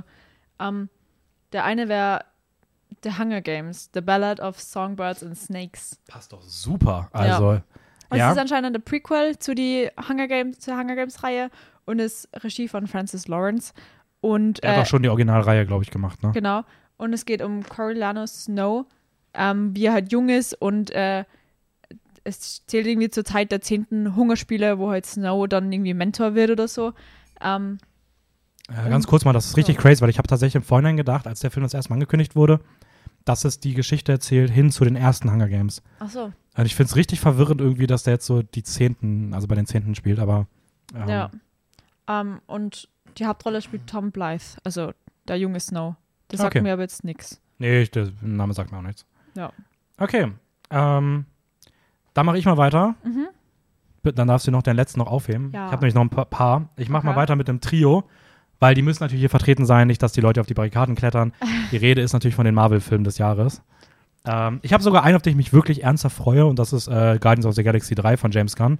Ich meine, James Gunn ist in den letzten Jahren, wenn es um Qualität in Comic-Verfilmung geht, einer der, der, der, der besten Namen. Der hat auch das Suicide Squad, ähm, die zweite Suicide Squad-Version gemacht, die auch deutlich besser war als die erste. Er hat die ersten beiden Die Guardians erste war gemacht. richtig trashy. Ja, der erste war furchtbar.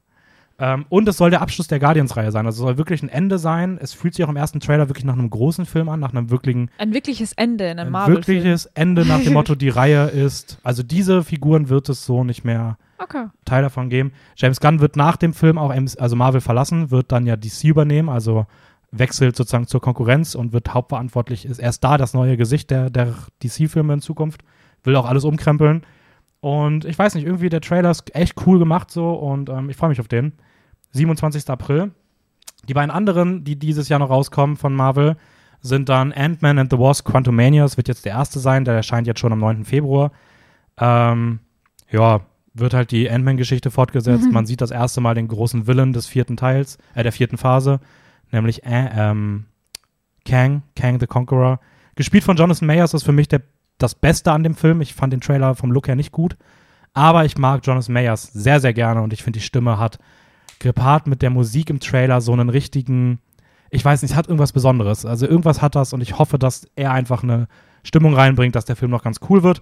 Und der letzte wird dann sein Ende des Jahres, am, oder nee, Mitte des Jahres, 20. Äh, Juli, äh, von Nia da Costa, die den neuen Candyman gemacht hat. Ah, wirklich? Äh, die macht jetzt auch einen Marvel-Film und zwar The Marvels, wo Captain Marvel und Mrs. Marvel irgendwie jedes Mal, wenn sie ihre Fähigkeiten einsetzen, ich weiß nicht, ob sie Körper tauschen oder die Plätze tauschen und sich irgendwie dann aneinander gewöhnen müssen und sich miteinander beschäftigen müssen. Äh, die Figuren sind bisher noch, nie, noch nicht wirklich aufeinander getroffen, also ist ganz nett. Ich fand den ersten Miss Captain Marvel furchtbar. Ich fand die Miss Marvel-Serie ganz cute. Deswegen mal schauen, wo das so hingeht. Das sind die drei Ja. Marvel-Filme, die ich noch erwähnen wollte. Was hast du als letzten Film? Mein letzter Film, den ich mir aufgeschrieben habe, äh, geht eher in die ähnliche Richtung, so Action-Blockbuster-mäßig, und zwar John Wick Teil 4, also Chapter 4, Mhm. äh, mit Keanu Reeves. Und das ist alles, was über den Film war. Ähm, ich habe die den zweiten und dritten Teil nicht gesehen und den ersten habe ich erst vor einem Monat beim Geschenke einpacken gesehen. Großartiger Film dafür. Ja. Wie Ist fandst du den ersten? Ist ja der Actionfilm und ich Mhm. bin nicht so der Action-Fan, aber für das war richtig gut eigentlich. Ähm, und es hat halt, nachdem der Film ein bisschen älter ist wie andere Actionfilme, die ich schon gesehen habe, ist halt alles, was ich gesehen habe, schon mal irgendwo anders vorkommen als Referenz auf John Mhm. Wick. Ja, okay, true. Ähm, ja. ich bin auch mal gespannt. Also ich finde, die Reihe ist eigentlich kontinuierlich ungefähr gleich gut. Ja, Ich finde, die Handlung wird immer absurder, die Action dafür immer besser. aber ich liebe Keanu Reeves. Ich mag Keanu Reeves echt gern.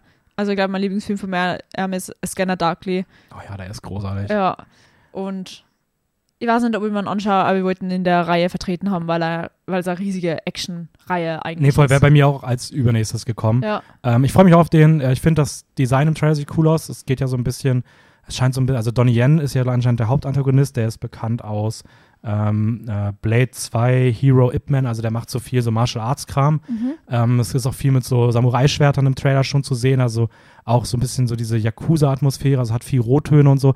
Das ist irgendwie ganz cool. Ich finde, die haben schon geschafft, in jedem Teil so ein bisschen so einen eigenen Style zu etablieren. Und ich freue mich auf den. Also ich bin mal gespannt. Der soll am 23. März starten. Ah ja, also Ähm, bald.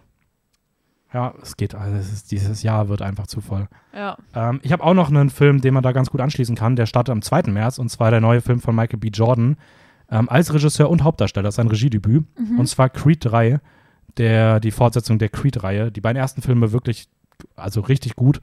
Ähm, man denkt immer, Boxfilme sind eigentlich eher Dramen. Ähm, und ich fand der erste Creed war wirklich herausragend. Ich bin ja auch großer Rocky-Fan. Also ich habe ja mit Theresa über die Rocky-Reihe, beziehungsweise über den ersten Teil geredet und der war auch richtig toll. Aber Creed finde ich noch besser, weil Michael B. Jordan einfach so eine coole Figur ist und die Dynamik zwischen seiner Figur und der von Tessa Thompson oder auch mit Sylvester Stallone, einer, einer seiner besten Rollen, meiner Meinung nach, in den Creed-Filmen. Und der dritte Teil, ja, erzählt die Geschichte weiter. Wie gesagt, jetzt ein anderer Regisseur, Michael B. Jordan macht das jetzt selber. Mal gucken, wie das wird. Jonathan Mayers ist der Antagonist, also auch hier Mhm. wieder vertreten. Der Typ wird auch immer mehr, für große Sachen gecastet, was ich cool finde. Bin mal gespannt, wie der wird. Okay. Du hast nichts mehr, ne? Also das war's von meiner Seite. Ich hätte noch so ein paar Sachen, kleinere. Zum einen ein Film, der wirklich cool sein soll, aber über den ich einfach gar nichts weiß. Aber ich habe Mhm. schon oft von dem gehört, das ist auch ein kleiner Film, und zwar Freaks Out von Gabriele Manetti, ist, glaube ich, ein französischer Film, wo es um vier, also ich, das ist zumindest das, was im Pitch steht, es geht um so Type, vier typische, ich sag mal so klischeebehaftete Zirkusfreaks, Okay. die irgendwie mit übernatürlichen Fähigkeiten ausgestattet sind und in der Zeit des Zweiten Weltkriegs auf einmal im von Nazis besetzten Rom festhängen. Okay. Und er soll wirklich cool sein. Also der kriegt echt gute Bewertungen. Ähm, ist so ein typischer Festivalfilm. Der läuft wohl schon auf Festivals rauf und runter. Maybe kommt er dieses Jahr. Kann auch sein, dass man auf den noch richtig lange warten muss. Das klingt nach, einer, nach einem Slash. wollte ich gerade sagen, das klingt nach so einem Slash-Film. Ich hoffe, dass der da spätestens dann rauskommt. Ähm, und sonst habe ich noch ähm, Till, einen Film, der jetzt am 26. Jänner erscheint, der auch Richtung Oscars relevant werden könnte, wo es um die wahre Geschichte geht hinter einer, hinter einem, einer Mutter, die ihren Sohn verliert aufgrund von einer rassistischen Tat und dann öffentlich dagegen sich ausspricht. Ähm, Daniel Detweiler hat auch schon einige also eine Nominierung bekommen für Hauptdarstellerin. Mhm. Mal gucken, ob die das zu den Oscars ziehen kann. Der fand ich klang noch ganz cool. Ähm, und die letzten beiden, die ich habe, sind dann einmal, sind dabei jetzt noch Blockbuster. Ja. Zum einen noch DC, wir haben jetzt über Marvel schon geredet, aber auch DC bringt noch drei Filme dieses Jahr raus. Wow. Nämlich einmal einen, auf den ich mich auch ein bisschen freue, nämlich Aquaman and the Lost Kingdom von James Wan, der ja auch die Mhm. Saw-Reihe macht oder ähm, Ersten Teil Conjuring. ersten Teil Conjuring und er hat auch den ersten Aquaman gemacht und der war tatsächlich ziemlich cool mit Jason Momoa in der Hauptrolle, den man ja auch aus Game of Thrones kennt und ähm, der soll am 21.12. erscheinen. Diese ganzen DC-Filme sind auch eigentlich schon, die hätten alle letztes Jahr irgendwie gefühlt starten sollen, die sind alle immer weiter aufgeschoben worden und jetzt kommen die alle dieses Jahr raus. Aber im Dezember ist ja spät. Ja, der kommt erst, der kommt trotzdem Ja. erst richtig spät raus. Ähm, vorher kommt dann im Mitte Juni kommt The Flash raus. Mhm. Ein Film, der eine furchtbare Produktionsgeschichte hat, weil ja Ezra Miller dann irgendwie Ja. Skandale hatte und sie überlegt haben, ob sie die ganzen Filme irgendwie neu, neu casten oder sowas und alles nochmal neu drehen. Haben sie jetzt anscheinend nicht gemacht. Soll jetzt am äh, Mitte Juni erscheinen. Und beginnen wird das Ganze am 16. März mit Shazam 2, Fury of the Gods. Ja, hype mich mittlerweile nicht mehr so, aber der Vollständigkeit halber. Da ist ja letztes Jahr im Sommer erst oder im Herbst der erste Teil rausgekommen. Mm, müsste, glaube ich, vor zwei Jahren gewesen sein. Kann sein, ja, Genau, der kann, den Trailer, der war letztes Jahr im Sommer, ist der Trailer rausgekommen für den ersten Teil. Mm, vielleicht war das schon der Trailer für den zweiten Teil. Der hat nicht so gut ausgeschaut, sondern wenn es der war. Ja, ich finde auch, der Trailer sieht nicht gut aus. Na. Aber ich weiß, es gibt einige Fans. Der erste war auch nicht schlecht. Vielleicht ist der zweite überraschend auch, auch immer ganz gut. Mhm. Wenn man DC mag, sei das einmal der Vollständigkeit halber drin. Und ein letzter Film, wo ich weiß, dass einige den Trailer sehr mochten. Ich fand ihn bisher eher so mittel. Ist äh, Dungeons and Dragons Honor Among Thieves. Mhm. Allerdings von dem Regieduo, das auch Game Night gemacht hat. Und Game Night fand ich eine der besten Komödien der letzten Jahre. Okay. Also ich hoffe, dass der Film vielleicht wirklich cool wird. Ähm, es geht um die Dungeons, um eine Dungeons and Dragons Truppe, fünf Leute. Gespielt werden die von Chris Pine, Michelle Rodriguez, Re äh, Roger Jean Page, den man ja aus Bridgerton kennt, ähm, Justice Smith äh, und Sophia Lillis. Ja. Das scheint die Fünfer-Trio zu sein, soll am Ende März erscheinen. Also wenn ihr auf Blockbuster steht, dann könnte das auch nochmal was sein. Die sind jetzt so der Vollständigkeit halber drin. Alles andere ist irrelevant dieses Jahr. Müsst ihr euch nicht anschauen. Lasst es gut sein. Und äh, verlasst euch auf unsere Liste. Genau. Hast du noch irgendwas Abschließendes für dieses Filmjahr zu sagen, oder? Bist du Ähm, zufrieden mit der Liste? Ah, das wollte ich dich gerade fragen.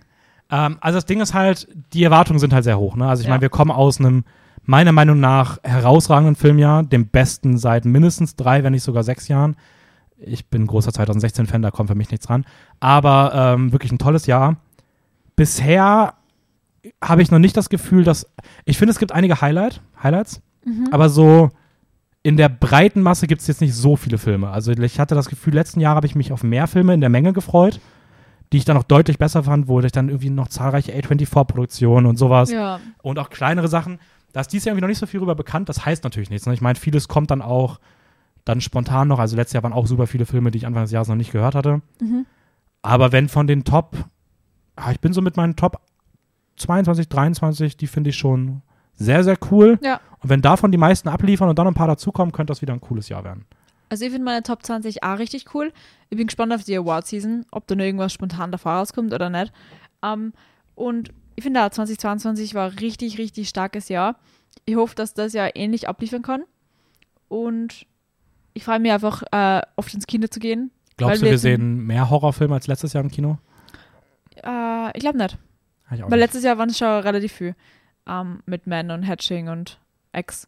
Und genau, ich bin gespannt. Und ähm, ja, äh, kleiner Filmtipp nur, ähm, wenn ihr in Wien wohnt. Es Guck soll, euch Aftersun an. Okay. ja, abgesehen von Aftersun natürlich. Es soll ja dieses Jahr äh, für Österreich ein Kino-Abo rauskommen. Mhm. Äh, nämlich, da kannst du für 22 oder 23 Euro im Monat so oft wie du willst ins Kino gehen. Ja. Es ist so Cineplex ausgeschlossen.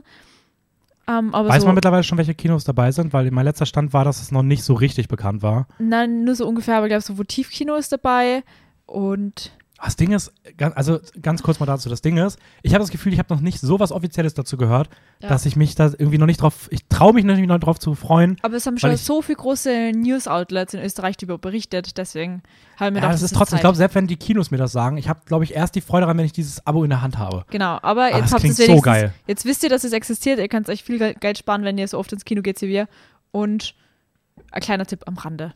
Ja, lohnt sich auf jeden Fall mehr als wahrscheinlich das ein oder andere Netflix-Abo.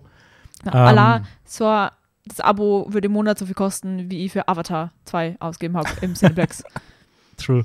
ja. Ja. ja, genau. Schaut auf jeden Fall mehr kleinere Filme. Ja. Ähm, geht aber auch guten Herzens in die Blockbuster. Ich meine, die sind auch wichtig. Wir wollen ja nicht immer Blockbuster haten, das machen wir sonst oft genug vielleicht. Aber die sind auch cool und ich Ja. habe das jetzt auch Ende letzten Jahres wieder erkannt. Es gibt nichts Schöneres, als wenn Leute sich für Filme begeistern. Demnach, wenn ihr einfach Bock auf Filme habt, dann schaut es euch an, egal was es ist. Aber vielleicht habt ihr auch Lust, bei unserer Film-Challenge teilzunehmen. Yes. Äh, die läuft auf Letterbox. Auf findet ihr die Hauptliste auf Dan7. Da seht ihr auch die verlinkten Listen von all bei uns aus dem Team, die alle mitmachen. Ihr könnt da gerne auch mitmachen. Da steht alles dazu. Ähm, es soll immer dafür da sein, dass ihr vielleicht über euren Tellerrand hinausschaut, Filme seht, die ihr sonst nicht gesehen habt, auch sehen, was es an anderen Orten für andere Perspektiven gibt und einfach neue Sachen entdeckt und euch da vielleicht auch filmisch weiterentwickelt oder einfach nur coole Filme seht. Oder einfach Filme seht, die ihr schon ewig auf eurer Watchlist haben, die einfach keinen Platz gefunden haben. Und äh, wir haben jeden Montag dann auf Instagram, wenn ihr kein Letterbox habt, die wöchentliche Challenge auch. Genau, da gibt es auch einen. Ordner zu, das heißt, ihr könnt das auch nachholen und kriegt da jede Woche eine weitere. Ähm, ja, falls ihr das nur bei Instagram macht, dann macht am Ende eine Story, wo ihr alle eure Filme aufschreibt. Mich interessiert das wirklich. Ich gucke auch bei Letterbox Ja. in jede Liste von allen, die mitmachen, rein. Ähm, hab mir auch schon einige Filme bei mir auf die Watchlist gesetzt und sowas. Also, ähm, Sehr cool. ja, damit freue ich mich auf ein Filmjahr 2023 und ich freue mich darauf, dass wir dann nächste Woche ähm, auch offiziell mit Babylon im Kino dann das Jahr sozusagen eröffnen und zelebrieren und es ist ein schöner Eröffnungsfilm irgendwie. Also Stimmt. ich hoffe, dass ich nicht vorher noch in irgendeinen anderen Film gehe. Dann Ja. wäre das irgendwie alles, hätte ich da gerade Bullshit geredet, aber eigentlich nicht. Ja.